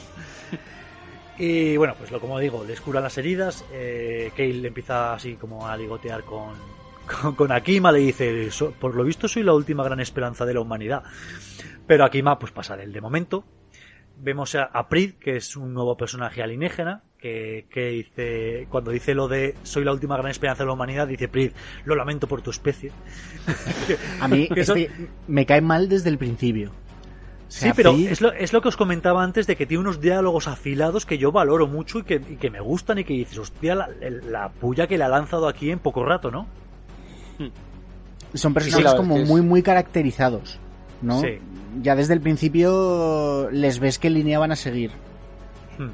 Sí, bueno, es, lo que es una película de animación y, no, se, la juegan mucho. Y sí, vemos que, el personaje este de Prida así como muy, muy resabiado o muy, como decir, descreído también. No sé, bueno. Por lo visto, Pred le, empieza a- a presentar a toda la tripulación, a Kale. Tenemos a Steve, que es una alienígena con una especie de patas de canguro así gigante, muy gruñona también, que lo que dices, tiene el mismo, el- la misma personalidad durante toda la película, va a estar gruñendo toda la película. Y tenemos también a Gun, que es un alienígena con pinta de rana, que es el científico, ¿no? Y Gun, pues le pilla el mapa de la mano, lo empieza a comparar con un mapa tridimensional que tiene ahí. Y claro, empieza, esto es Plotchar, esto es Solver, y esto, ¿qué es esto? Y le dice que estos son restos de mi almuerzo. Y le- claro, el otro le empieza a chupar la mano. y dice, mmm, derivados de espaguetis, albóndigas y, excre- y excrementos de caldoc. ¿Quién se comió esto antes? Ja, ja, ja, ja, es un científico loco. Es un científico loco total. Sí, con Porque- una vocecilla. Me, me gusta el eh, cuando están presentando la primera vez que ha, ha hecho una creación que no sabe para qué sirve. Que la ha soñado, lo ha creado y, y tiene un botón pero no se atreve a pulsarlo porque no sabe lo que pasará. La verdad es que es un equipo peculiar, ¿eh?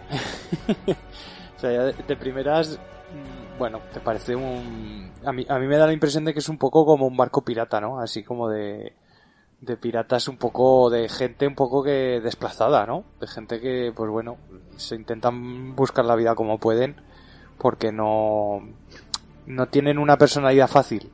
Sí, son los típicos cazarrecompensas, ¿no? Así, Hmm. digamos que es la típica tri- tripulación que podríamos encontrarnos en la serie de televisión que luego creó Josh Whedon, la de Firefly, Sí. que pues piratas espaciales que van de aquí para allá sin hacer no, no, no con maldad ni nada pero van de aquí para allá pues eso robando aquí o salvando acá y, y ganándose un poco la vida no Mercenarios.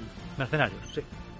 Y tenemos a, a todos los a todos los caracteres que también estaban en la en la en la Firefly, pues al científico, al especialista en armas, al mercenario bruto que vale para todo, al líder carismático, ¿no?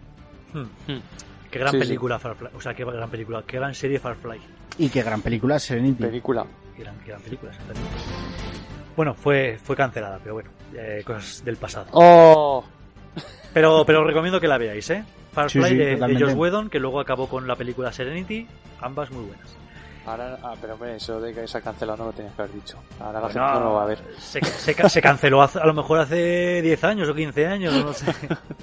La verdad es que es muy gracioso porque en la serie de Big Bang Theory eh, llega un momento en que hacen un flashback cuando, cuando Sheldon se muda con Leonard y dicen que, que por contrato todos los, no sé, me todos los miércoles hay que ver Firefly. Y, le dice Leonard, pero ¿por qué hay que dejarlo por escrito? dice, es un- porque es una serie buenísima y va a durar muchísimas temporadas. Y claro, tuvo una sola temporada y se canceló.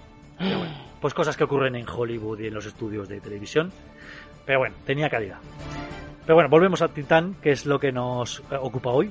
Eh, vemos que por el que por el mapa que tiene Kale en la mano, pues que se tienen que dirigir a la luna quebrada eh, de Sesserin, creo que es. Eh, y que pues eso, eh, aquí, claro, aquí durante el viaje eh, hacia la luna quebrada de Sesserin hay una escena extendida en el DVD en el que vemos pues que, que Corso y Kale van hablando de los Gaol, es un poco más larga, le cuenta que la Titán tiene la capacidad de reunir a toda la raza humana y darles un hogar. Y, y podemos ir profundizando un poco en lo que decía antes de que Kale le guarda rencor a su padre y que dice, ¡buah! Mi padre que me abandonó, no sé qué, no sé cuántos, pero bueno. Eh, la verdad es que Una cosa, en la, en la escena en la escena que dices eliminada, además también ya nos, nos van enseñando como Kale es bastante bueno arreglando artefactos, ¿no? Que era como su padre, y él le dice Corso. Sí. Sí, bueno, en realidad eh, ya vemos en la Tierra que el juguete con el que está jugando dicen que es un invento suyo. eh, que luego cuando llega aquí a la Valquiria, eh, el mapa tridimensional lo arregla él. Sí. Y, y en esta escena eliminada vemos como, como el dispensador de la bebida verde que van a beber durante la conversación, pues lo mismo, está estropeado y él se encarga de arreglarlo. O sea que es un, es un manitas. Pero bueno, consideras conmigo, David, que la verdad es que las escenas estas eliminadas tampoco es que eran mucha más información y que bueno. Si tenían que acotar a 90 minutos de película, que es lo que eso, eso antes duraban las películas de animación, pues que bien eliminadas están, ¿no? Sí, porque es bastante recurrente. o sea, Kale se pega toda la película arreglando cosas. Entonces, bueno, que ya lo hemos pillado. Es que es bueno. todo como para... Te va justificando el, el gran arreglo que hará luego, ¿no? Claro, claro. Claro. Sí, sí. Sí, sí. Y bueno, vemos que llegan a la luna quebrada, pues que es un planeta que tiene árboles de hidrógeno, que está la raza está de los Gaul, que es una especie de murciélagos así antropomorfos. Eh, y Prid y Gun se han quedado en la nave. Eh, Prid se ha quedado disparando con su cañón a un saltamontes.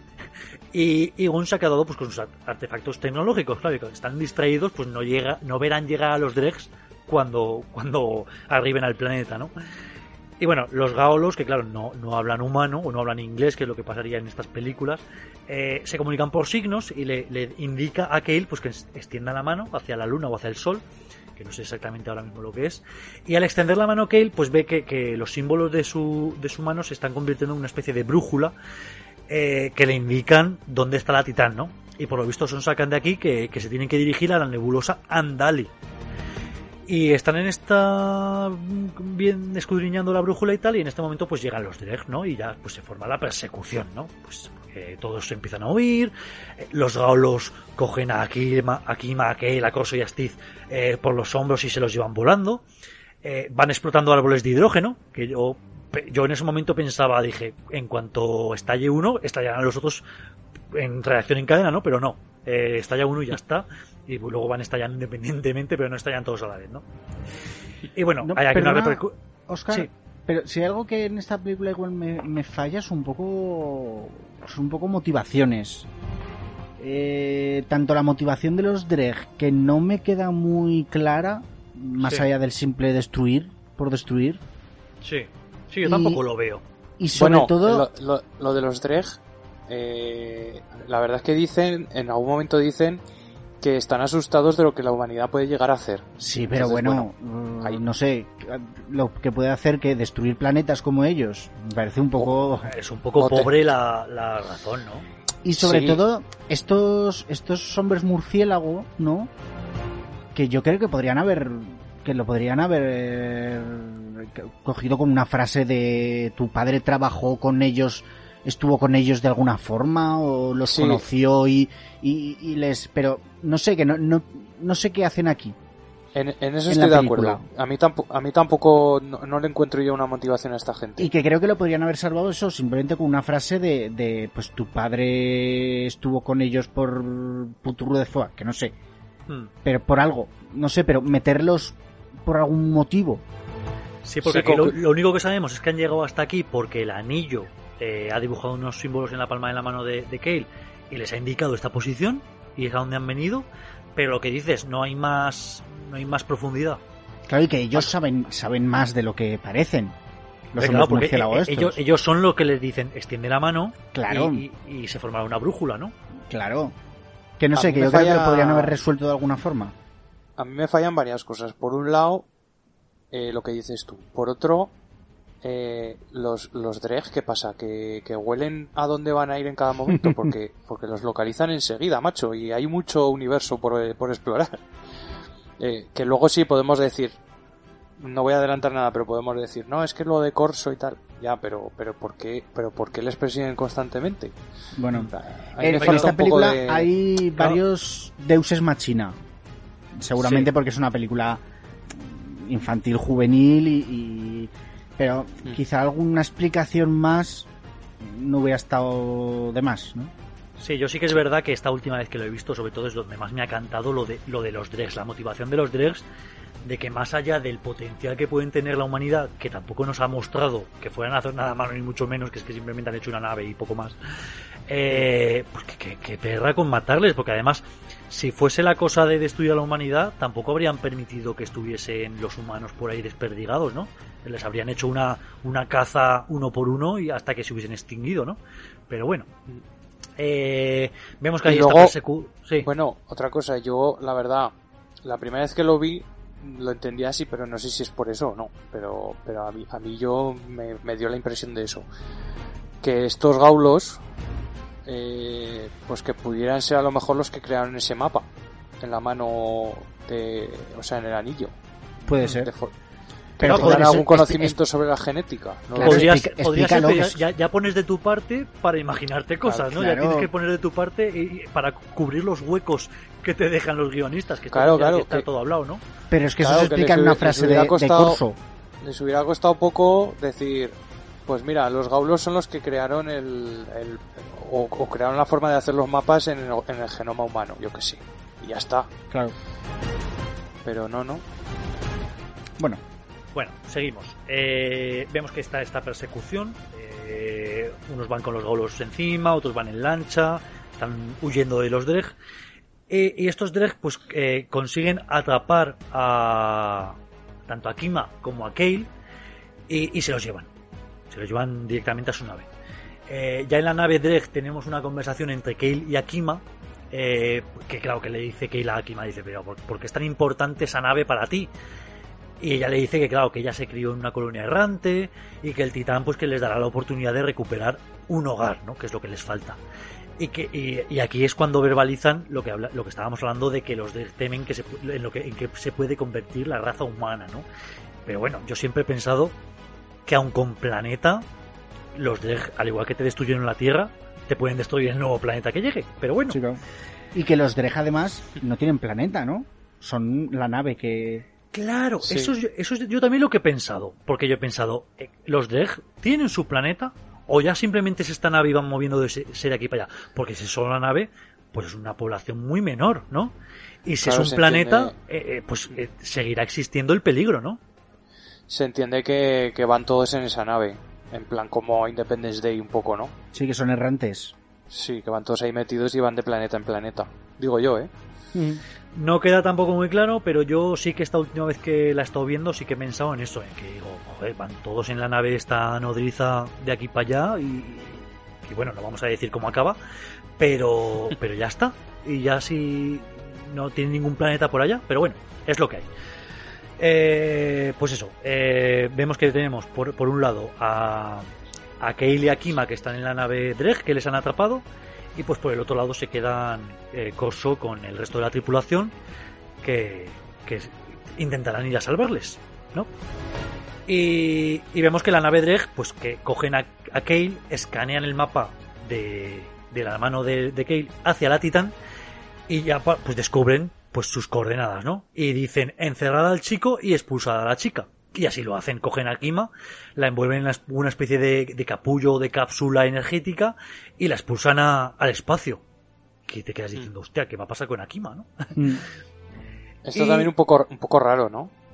Sí, es un poco raro porque se queda o ahí un poco a su suerte. Sí. Aquí un, un salto de guion luego. Pero en vez de matarla, la, la expulsan ahí en un sarcófago. No sé, es un poco... Es, es por qué, ¿no? Sí, yo creo que la expulsan un poco, no la matan, pero, pero casi como si la matasen. La expulsan y, y la, la dejan a su suerte en el espacio, pues porque no la van a matar así a, sangre fría en, un, en una película de animación infantil juvenil, pero Claro. prácticamente la condenan a, a su muerte porque la dejan ahí a la deriva, ¿no? En el espacio. Por si hay alguna opción de que pueda salvarse y destruir a los, a los Gref, eh, estos, pues que se los cargue, ¿no? no sé, es un poco... Bueno, a ver, sí, es lo que dices tú. Es una película de animación, pero ostras, me pareció tan absurdo que la manden así al espacio. Sí, pero bueno, con Krill se quedan porque se supone que, pues, que van a seguir, aunque tengan las coordenadas de la Titán, pues seguirán, pues si hay algún problema o algo, o si hay que reorientar la nave, pues se lo quedan para, para que les lleve hasta allí, ¿no? Y bueno, ya lo siguiente que vemos es eh, la nave de mercancías Soros, eh, que Kosu y los demás están buscando a Kima, porque por lo visto Akima tiene un localizador, y, y la han seguido hasta ella, ¿no? Eh, fingen que Prid es un mercader de esclavos, pero les pillan, les pillan y Steve tiene que apalear la- al guardia, ¿no? Y aquí también hay una escena extendida eh, en el DVD donde al liberar a Kima, aparte de liberarla a ella, pues abren las celdas de todos los presos, pues un poco para provocar el, el caos y, y provocar la huida más fácil, ¿no? Me hace gracia cuando, cuando noquean al, al guarda y dice Prid, un guarda inteligente, ¿quién lo pensaría? Y bueno, vemos que, que Kale, que, que le hemos dejado en la nave Dreg, pues descubre una manera de salir de su celda energética. También me Un parece una- poco... un poco estúpida, ¿no? Cogida con Ostras. pinzas, sí. Sí, porque Ostras. claro, se supone que hay una especie de escudo que le impide salir, pero él, eh, con los dedos, eh, tocando en dos puntos diferentes el escudo, empieza a juntarles y cuando junta los dedos, pues como que se crea una brecha. Y entonces por esa brecha se escapa, ¿no? Un que luego lo, usa, luego lo usa incluso para entrar en la, en la nave de los, de los Dreg. Claro, Sí, porque O sea que debe, se- debe se- ser como la forma de abrir las puertas para ellos, ¿no? Bueno, es que ellos no necesitan abrir puertas, porque como son energía, yo creo que se transforman de un lado a otro y ya está, ¿no? Ya. Pero es un poco raro esto, sí. Y que, que, pues que es orgánico, pues lo hace así. O sea, sale de su celda, llega a una especie de, hangar, se mete en una nave Dreg y se escapa, ¿no? Y, y termina llegando hasta la Valquiria, todo muy rápido, porque aquí todo ocurre, no hay días en- de, de viajes. Todo está No sé tampoco al- muy, muy bien cómo encuentra la Valquiria. pues un poco de Ex Máquina una vez más. Y- Claro, es, yo, esta es la parte que menos me gusta de la película. Desde que los cogen hasta que se vuelven a reunir todos en la Valquiria, me parece que pasa en 7-8 minutos. O sea, que es una cosa como súper acelerada y que no... No sé, muy extraño todo. Que no hay Todo transiciones, ¿no? No se ve Sí. qué pasa el tiempo, no qué, qué Exacto. pasan los días. Todo Porque- ocurre en el momento. O sea, por la mañana expulsan a Kima de la nave, por la tarde la robo y por la noche les encuentro en la Valkyria. Claro, claro, claro. O sea, que, que ya que, que los Dreg expulsen a Akima y que la encuentre la nave esta de mercancías, es como un poco, bueno, me lo voy a creer porque... Pero luego que... Que Kale se escape y de repente los encuentre a la Valkyria también. Joder, es que pasa todo eso. Eh, ocho minutos.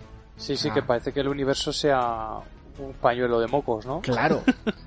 Y me jode sobre todo cuando luego metes dos escenas largas y ochenteras, que ya las veremos luego, que, que, que no vienen a, a ningún cuento. Pero bueno, ya hablaremos de eso luego. Yo, yo creo que aquí, claro, lo que querían hacer era meter la, meter un poco el miedo y la tensión de que, claro, han capturado a Kale y a Kima y que no sabes lo que va a pasar con ellos, ¿no? Joder, pero mantén un poco la tensión, usa un poco más eso, ¿no? Claro, y, pero luego como querían meter más cosas han dicho, pues venga, lo sacamos pronto, pim pam pum, encuentra al otro y ya está, venga.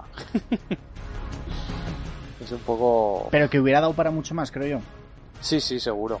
Y vamos, yo no sé si te referías a la, a la escena que sale pilotando Kane. Totalmente. Eh, yo esa escena, sinceramente, no me dice nada. O sea, me la hubiera cargado directamente. Ni la escena de arreglar la nave tampoco. Pero es que es como, es como, mirad qué pedazo de, película de, de, de, CGI que nos estamos cascando, ¿no? En plan, mira, vamos a enseñar todo nuestro poderío aquí con las imágenes en 3D, pero no aporta nada esa, esa o sea, yo, lo que dices tú, igual hubiera alargado un poquito más claro, el la tema de la prisión y de reencontrarse y tal, y quitar esta escena que, joder, que dura que un minuto casi, o dos minutos ahí con la canción y todo. Además, además que es un recurso que, que, ya hemos visto en otras películas o en otras series, lo típico de el, el perdido eh, coge una nave enemiga y se encuentra con la nave de los protagonistas y claro, pues que no te reconozco, que te reconozco, claro, empiezas a hacer empiezas a enviar mensajes o actuar de alguna manera extraña para que reconozcan que eres tú.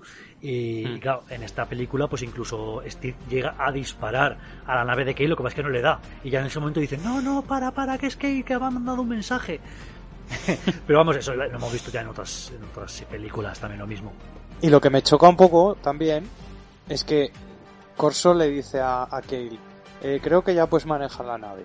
Te quedas como, a ver, eh, que acaba de manejar una nave de los Dreg. O sea, una nave que no sabe manejar nadie. Si, si el tío sabe manejar una nave alienígena, ¿cómo no vas a saber manejar tu nave de mierda? A ver. Hombre, parece que navegar, navega, eh, perdón, manejar la nave Dreg es como muy intuitivo, porque simplemente mete los pulgares en alguna especie de, de, sensor viscoso y con eso ya, pues casi con la mente o con el movimiento de los dedos, parece que la conduce. Pero no tiene ni mandos ni nada, o sea, es todo como muy intuitivo, ¿no? Que a lo mejor vamos, la cogemos tú o yo y la, y la, y la manejamos igual. Y nos matan. Venga, vamos a hacer una pausa con una, con una recomendación y ahora mismo volvemos.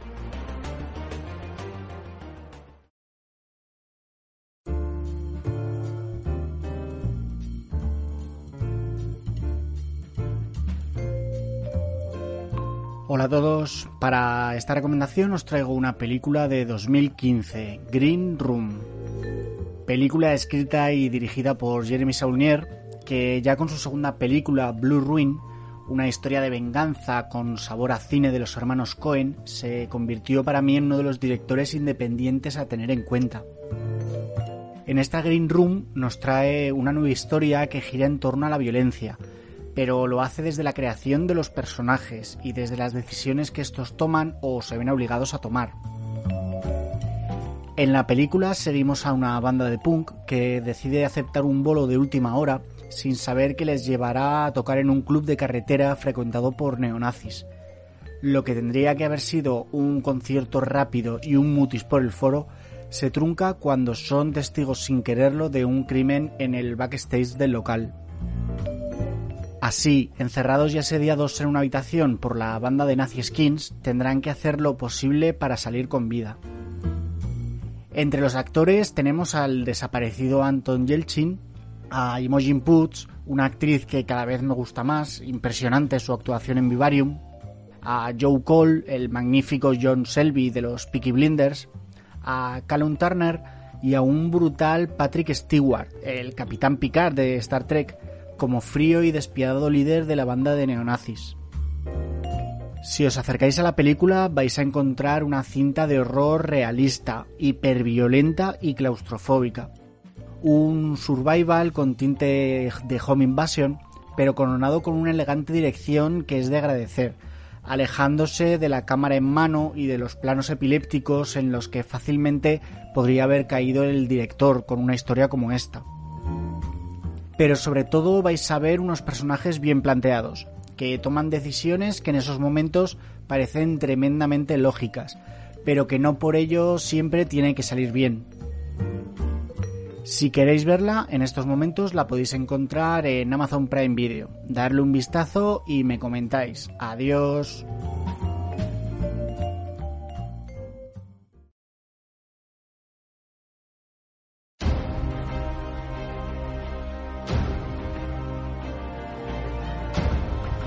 En próximos programas de El sótano de Bruce. Bueno, eh, ya estaba rodado todo, eh, ya estaba supongo que en premontaje o en montaje avanzado y, y Netflix dice pues que a este señor hay que hay que sacarlo de la película. Mm, Fantástico, vamos, cuando tienes una película ya en montaje. Joder. Bueno, el propio, el propio Zack Snyder ha dicho que la decisión fue fácil porque, bueno, vendió el vendió la excusa de que era una vergüenza que una persona así salga en ningún producto y que como, como deuda a- incluso a la humanidad había que eliminar su rastro de, su película y que no le quería en su película. Así que dijo, no nos costó ni, ni medio minuto decidirlo. Hombre, claro, lo que pasa es que si ya, la, si ya tienes eh, rodadas las escenas y todo, y luego tienes que hacer que tenga todo coherencia y este actor por algún motivo está metido en una escena Clave. importante, Sí, ¿no? bueno, en una es- escena relevante de la película. O en todas, al parecer, eh, por lo que tengo entendido es el piloto del helicóptero, el personaje. Joder. Por Eh, eso, se- por eso se cae el helicóptero al final en el trailer. Porque desaparece Eso- como, en, eso como, en, remonta. como en Infinity War, desaparece, claro. Army of Dead. Todo esto y mucho más en El sótano de Bruce.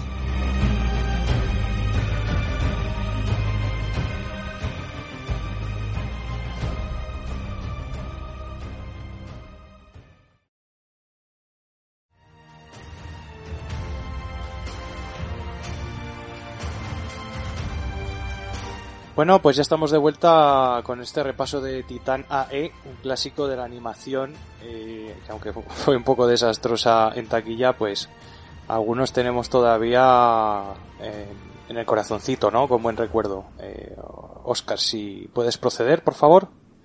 Sí, pues mira, lo habíamos quedado en que Kale había, había escapado de la nave Dreg y había llegado a la, a la Valkyria. Y ya, claro, en cuanto llega lo primero, pues ya se da un abrazo con Akima. Y ya empezamos a ver aquí, bueno, ya lo hemos visto desde hace rato, pero bueno, parece que la tensión sexual barra amorosa está creciendo, ¿no? Y bueno, vemos que los Dreg han copiado el mapa y que a partir de ahora esto va a ser una carrera por encontrar la Titán, ¿no? Eh, el mapa brújula ha cambiado, eh, así que se, para, por lo visto ya han, desgranado que se tienen que dirigir a los anillos de, hielo de Tigrin. Eh, por el camino se van cruzando con ángeles estelares, que son como una especie de delfines del espacio, que van así jugueteando con la nave. Va conduciendo eh, Kale, como bien ha dicho antes, eh, creo que Diego, que ha dicho que, que Corso le deja conducir, ¿no? Y, y ya tenemos aquí una conversación entre Kale y Corso que le dice Kale que, gracias por haberme buscado, ¿no? Que es más de lo que hizo mi padre, ¿no? Vemos ahí todavía el... Pues eso, la acritud que tiene Kale. Eh, Kale tiene una pesadilla con los Dreg y se despierta ahí todo sobresaltado justo cuando llegan a una colonia errante que es Nueva Bangkok.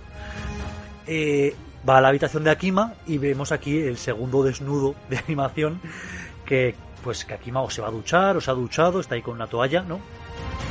Y, y vemos que en el camarote de Akima pues hay todos recuerdos de la tierra, que si vemos una pelota de béisbol, que es unas botellas, vemos que es una chica que está muy arraigada, ¿no? A su pasado.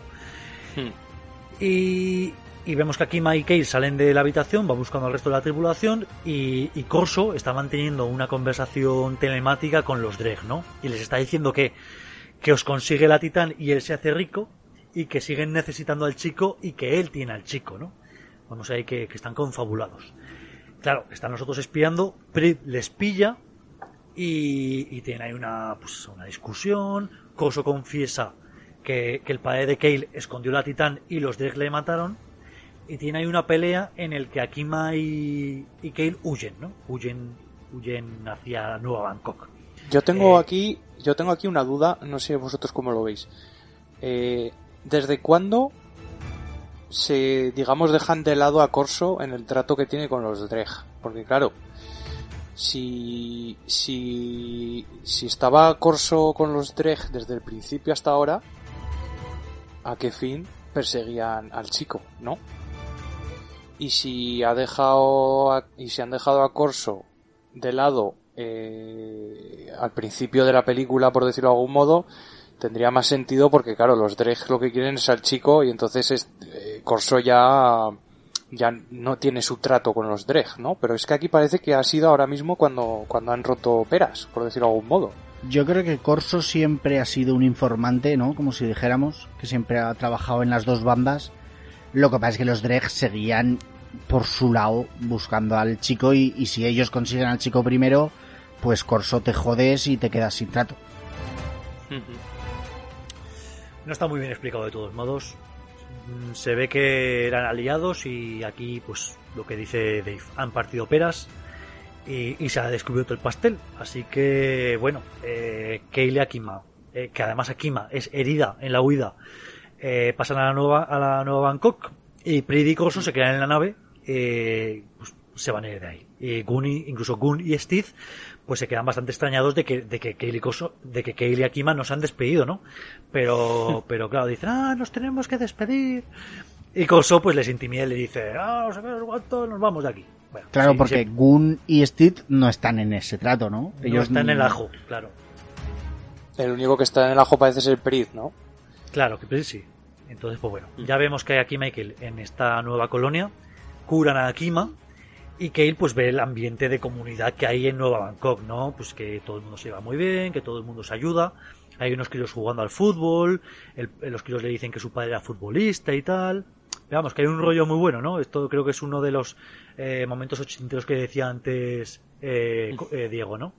Sí. Y bueno, pues Bueno, a mí, a- a mí este a mí este momento la verdad es que me gusta bastante porque eh, porque al fin y al cabo yo creo que cambia un poco la perspectiva de Cale, ¿no? Eh, Respecto a la humanidad, o sea, se Sí. da cuenta de que se han perdido muchas cosas de, de la humanidad que todavía siguen intentando recordar. Eh, hay cosas, hay hay como mucha muchas ganas de ayudar al otro, ¿no? Que es algo muy humano, que él, es algo que él no ha visto en toda su vida, porque siempre ha estado eh, intentando pues evitar que otro le pisase o, o intentando pisar al, al de al lado. Entonces yo creo que todo eso eh, aquí como que le, le remueve algo por dentro, ¿no? Sí, vemos Eh. que hay, hay un germen de cambio en Kale. Que él tenía que verse rodeado de, de humanos, ¿no? Que es lo que no le había pasado nunca para, para, para querer ver que, que- que hace falta esa titán. Y luego hay una cosa curiosa que yo creo que además, si esto fuera verdad, yo, yo creo que sería así, en cierto modo. Y es que una de las cosas que más se recordarían si la humanidad estuviese en extinción, eh, aunque yo no soy muy futbolero, pero hay que decir que el fútbol sería algo que todo el mundo recordaría en cierto modo, ¿no?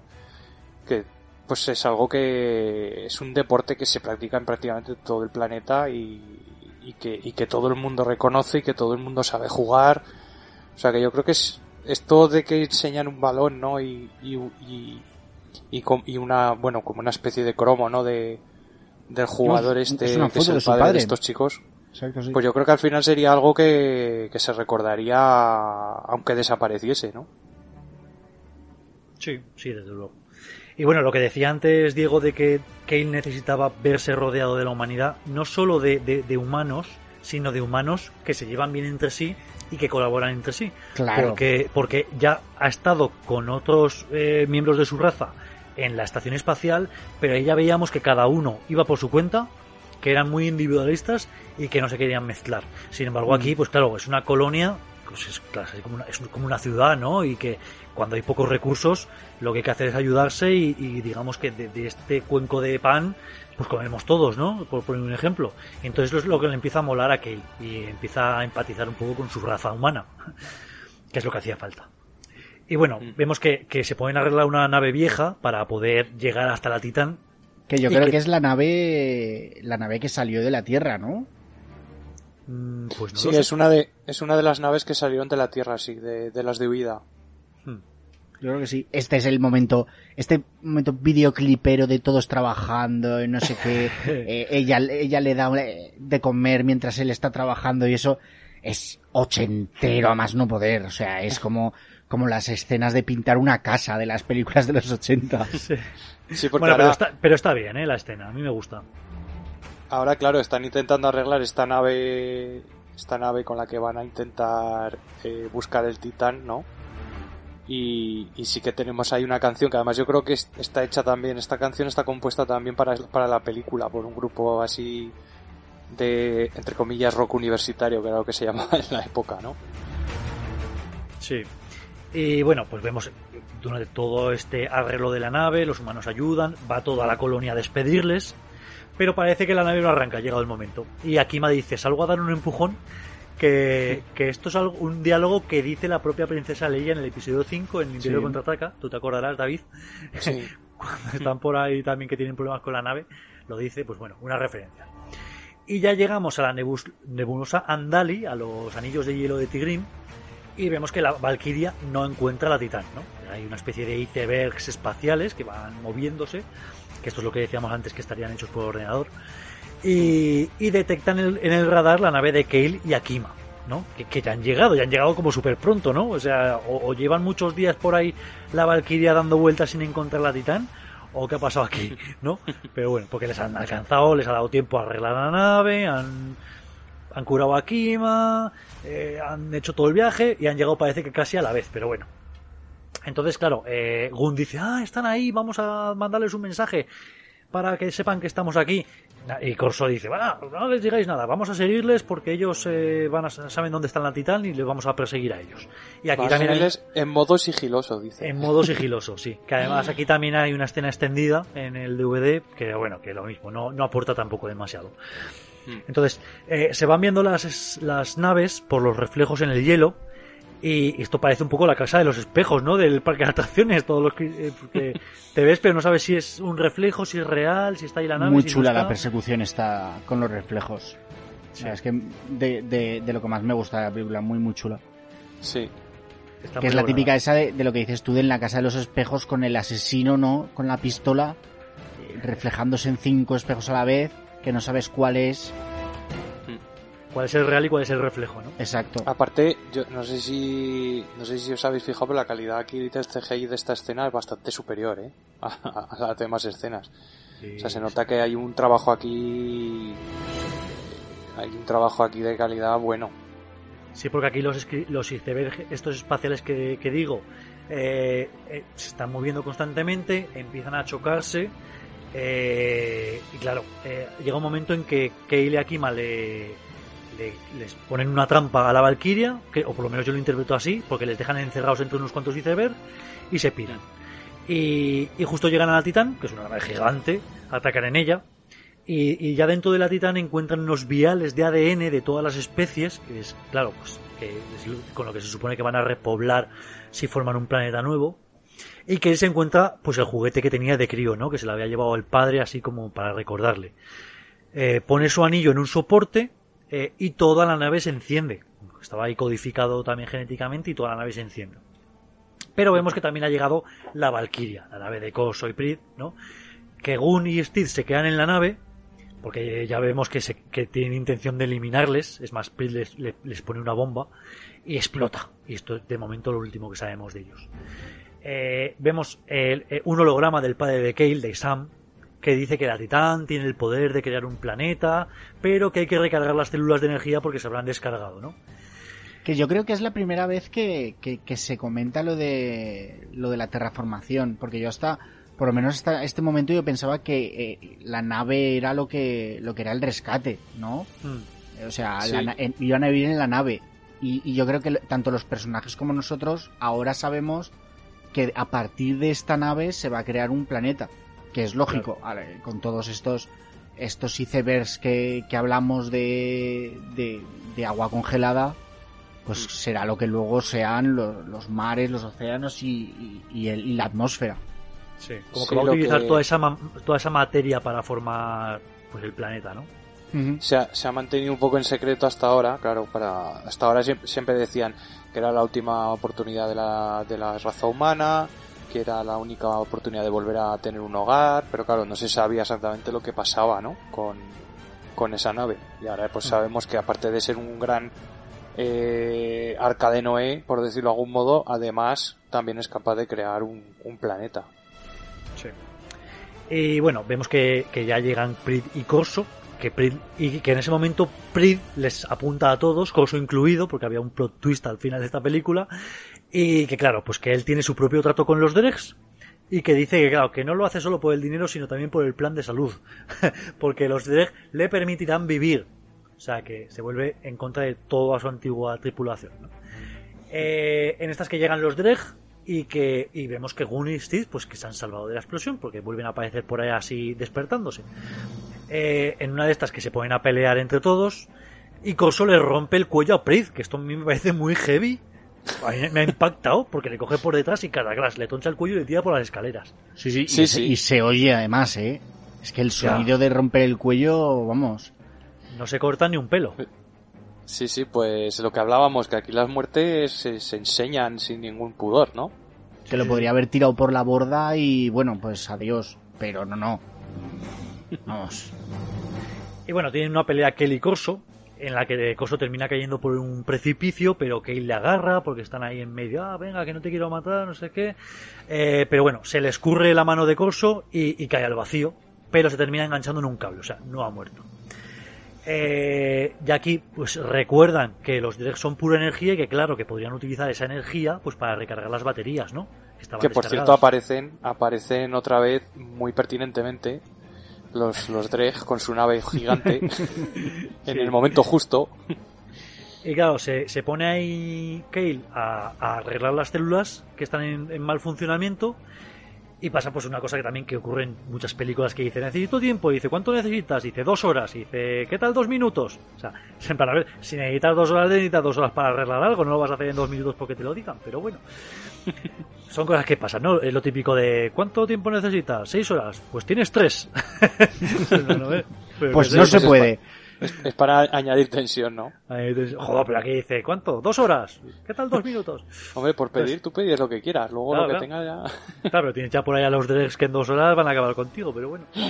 Entonces, Kale se, se calza el traje de astronauta y, y aquí ya tenemos un tiroteo al más puro estilo Star Wars con naves espaciales, disparando a los Dregs, las torretas, incluso vemos que Gun en la Valkyria pues llega para salvar el día, igual que llegó Han Solo en el halcón milenario al final del episodio 4 y, y llega aniquilando a todos los Dregs porque ya eh, se encontraban en problemas, ¿no? Los protagonistas, pero bueno, Gun llega y salva el día. Eh, Corso también se ha puesto el traje de astronauta y, y llega persiguiendo a Kale. Parece que le va a disparar, pero en el último momento, pues al que está disparando es a un Dreg que tenía detrás, Kale, ¿no? Y ya, pues, pues ya aquí inician, empieza el, el re- redimimiento, bueno, no sé cómo se, cómo se dice, la Claro, es redención, que- la redención, La de- redención. De, de Corso. Claro, Que es, yo que, no- es que antes en, en la pelea que tuvo con Kale le, le decía a Corso que, que era imposible vencer a los Dreg, que, que era imposible, que lo, que lo habían que lo había intentado su padre, que no era posible y que, y que por tanto pues había que había que aprovecharse de la situación porque no iba a salvarse nada de, de la Titán. Hmm. Pero ahora en cambio parece como ha cambiado de mentalidad y le dice quizás sí que podamos vencerles juntos. Y entonces ya está esa redención que dices, ¿no? Que, Sí. que llega incluso a, a, bueno a sacrificarse, ¿no? Por, por su tripulación. Que es algo también que porque yo- ha que visto es- que, los que los Dreg no estaban jugando a dos bandas, estaban jugando a tres. Porque también Prid estaba por detrás. O sea, Claro. tenía Sí, que yo- un tercer plan.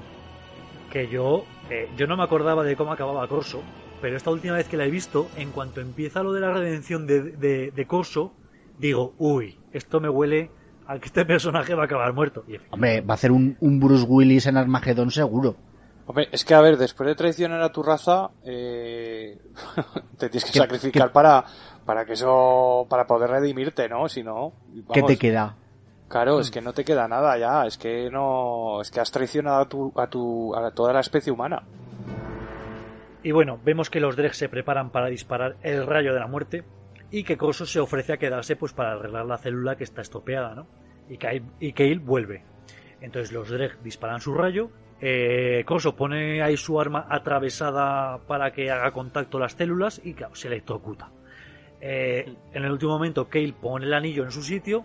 Que bueno, esta, to- muer- esta muerte sí que no la llegamos a ver. No, vemos que se electrocuta, pero no le vemos que ni siquiera que se caiga al suelo y, y- no, vamos, no tenemos certeza de su muerte, pero ya te digo yo que se muere. Porque luego no aparece, sobre todo, así que.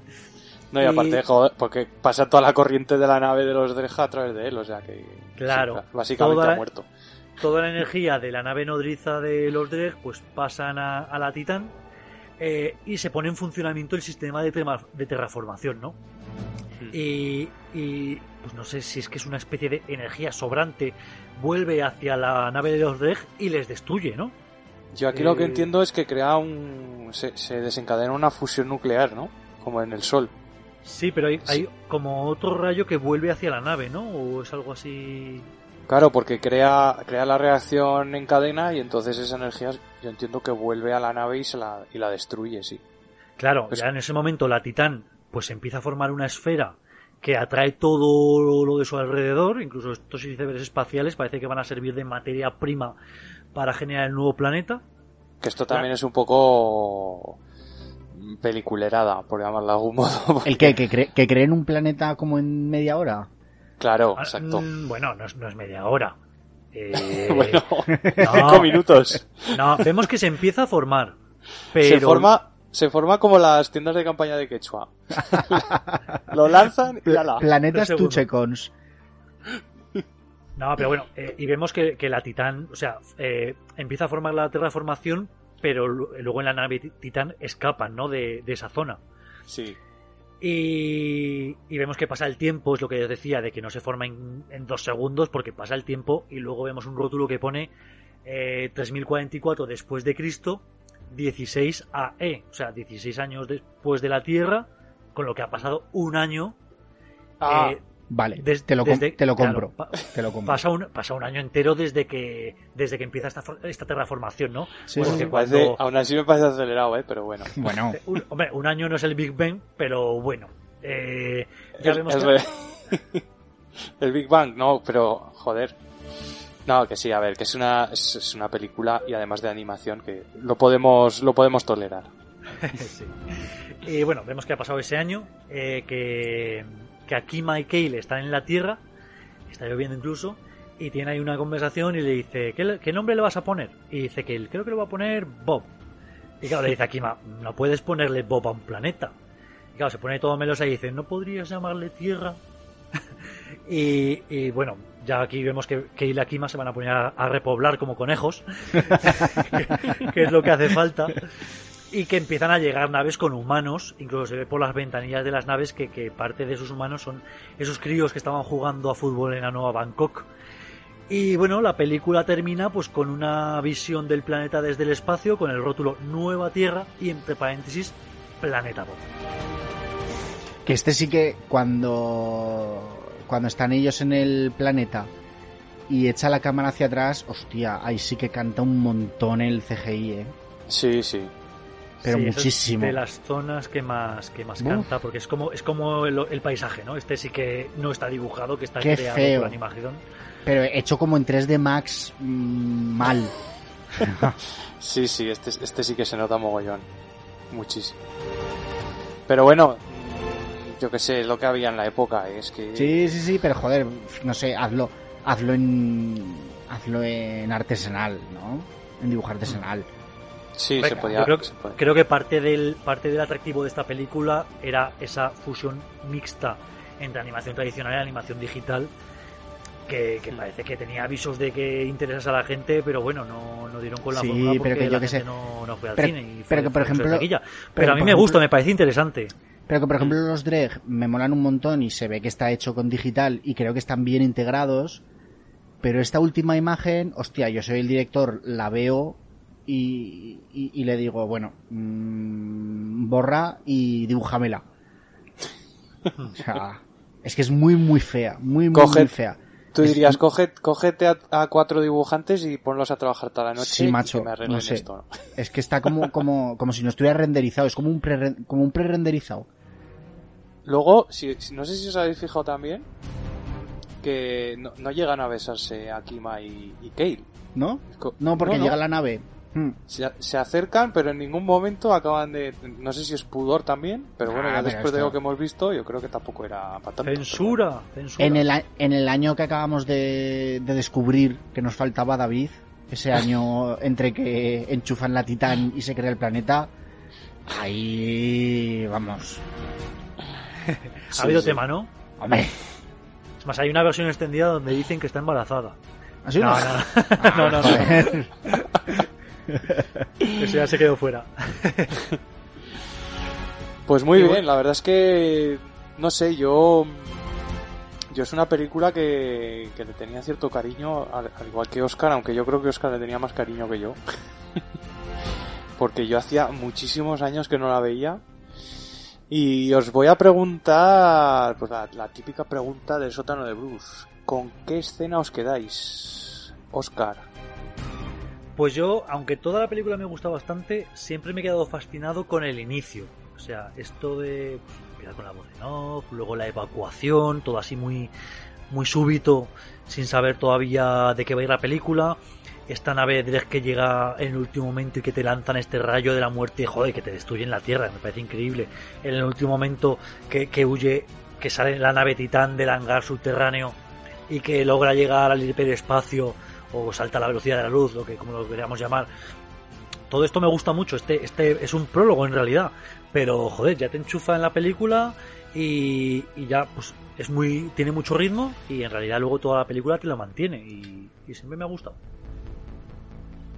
¿Y tú, Diego? Pues seguramente la, la persecución entre las entre los copos esos gigantes de hidrógeno, ¿no? Esos icebergs que los hemos llamado. Me parece muy muy chulo y, y que denota, bueno, pues la, la acción que tiene que tiene esta película. Pues yo la verdad que la escena sí que siempre me ha llamado mucho la atención es cuando vemos por primera vez a, a Keyle Mayor ahí cortando la cortando la- las naves esas de chatarra. Eso, la verdad es que esa escena siempre me ha molado, porque integra muy bien, yo creo, el, el 3D de los trajes espaciales, ¿sabes? Y queda, queda muy chulo el efecto ese y eso me mola. Aparte con la música ahí rockerilla y tal, que es muy, es muy como de, de fiesta, ¿no? Y, de un poco de juventud, de adolescencia, no sé. Está, esa escena siempre me ha gustado, la verdad. Bueno, pues muy bien, chicos. Hemos hecho un buen repaso a esta película. Yo creo que, que, que, vamos, que el que no la haya visto, pues eh, con esto puede, puede verla con otros ojos, a lo mejor, aunque ya con muchos spoilers, pero bueno, como hemos Sí, dicho, bueno. tampoco. Eh, ya hemos dicho que se podía seguir el programa hasta el repaso de la película si no la habías visto. Si alguien se ha animado a continuar eh, sin tener la película en su haber, pues bueno, hemos desengranado toda la película, desgranado toda la película, pero aún así yo creo que merece la pena que se acerquen a ella y que, y que la vean con los ojos de la época, que es siempre importante pues Sí. que, que no pues, te vas a encontrar a un producto como el que nos podemos encontrar ahora en Netflix o en HBO de nueva de nuevo cuño, ¿no?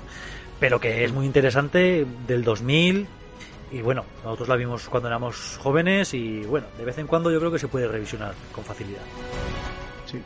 Yo creo que es una muy buena peli de aventuras, una, una space opera muy chula, pero que le falta un, un revisionado del guion, creo yo. Que tiene algunas cosas que, que no sé cómo las solucionaron, cómo las solucionaron. A ver, hay, hay lagunas, hay pozos donde te falta un poco de explicación, pero yo creo que en, en general tiene un buen guion y, y, a ver, esto de los agujeros de guion y de que hay respuestas sin resolver, te lo puedes encontrar en casi todas las películas. Eh, hace poco hablábamos de Wonder Woman y lo mismo, nos encontrábamos Sí, con una sí, sí. docena de, de- de agujeros negros. Y, y bueno, no, no existe el guion perfecto, pero bueno, mm, se podría O sea- haber hecho mejor, pero yo creo que para lo que es, está muy bien. Creo que también ¿Sabes? está, tenía el problema esta película de que supongo que, que tú lo has dicho antes, Oscar, que la tenían que encorsetar en los 90 minutos de rigor, pero que le hubiera venido bien otra media hora, perfectamente. Sí, sí. ¿Sabes a- sabe- ¿Sabes qué pasa también? Que el, el tema es que mm, la película, bueno, lo que es la animación ya venía muy condicionada con lo que se había grabado de voces. Entonces, claro, si tú tienes un guion, lo grabas, grabas ya las voces y luego dibujas y de repente dices, ostras, ¿y si aquí metemos? No, es que no puedes meter nada. No, pero este porque ya tienes las voces. Lo tenías ¿Sabes? que ver al leer el guion. O sea, en el momento Claro, en pero- que a Kima la echan en, la, en el sarcófago este de energía y de repente ya aparece en otro lado O que... Claro, pero, tú- pero estas, estas cosas las ves ahora montadas, pero eh, No antes, sé. de, antes de verlo montado, eh, igual no la gente no, no caía en esas cosas, los guionistas no cayeron en esas cosas. Sí, no jodas. O sea, Esto ya te eh, digo yo que, que, que les cortaron tiempo. Pero dijeron, esta película tiene que tener 90 minutos y de ahí no te salgas. Pero que media hora le hubiera venido fantástica al guion. Bueno, también a lo mejor por temas de presupuesto, que Puede ser. digo, digo yo que dibujar también media hora de No, no, película claro. costará Está- más. Sí, sí, está claro. Hmm. Y bueno, y ahora por ejemplo, en, en las películas modernas, pues es lo que hablamos, tú puedes añadir, quitar y añadir como te da la gana, con las técnicas que hay ahora, además te sale por cuatro duros, pero ostras, entonces yo creo que no era tan fácil, ¿eh? Si veías que algo no cuadraba, pues oye, yo lo siento, pero así se queda. pero no, no, bueno, está claro que, que si tuvo el presupuesto que tuvo con hora y media, mm, si nos vamos a las dos horas, pues ya, bueno, y el batacazo pues hubiera sido ya Mayor. brutal. Claro, Hombre, se habría alargado el presupuesto bastante más. O sea, si claro, esto- claro, claro. Hemos dicho que eran 87 de presupuesto, hemos dicho antes. Eh, bueno, pues igual se habría ido a, a los 100. No, eran 75. Pues seguro que a los 85 como mínimo se iban, si no Sí, llegaba sí. a los 100. O sea que, Sí, sí. total para nada, porque luego, mira, al pozo. Pero bueno, Muy Bueno, bien, A reivindicar. sí. Pues nada, chicos, eh, por favor, Oscar, si puedes recordar dónde nos pueden contactar nuestros oyentes. Pues recordad que estamos en las redes sociales, estamos en Facebook, en Twitter y en Instagram, o si lo prefieren nos pueden mandar un correo electrónico a elsótanodebrus.hotmail.com Muy bien, pues nos vemos en el próximo programa. Cuidaos. Venga, no te reforméis mucho. Hasta la próxima. Adiós, adiós.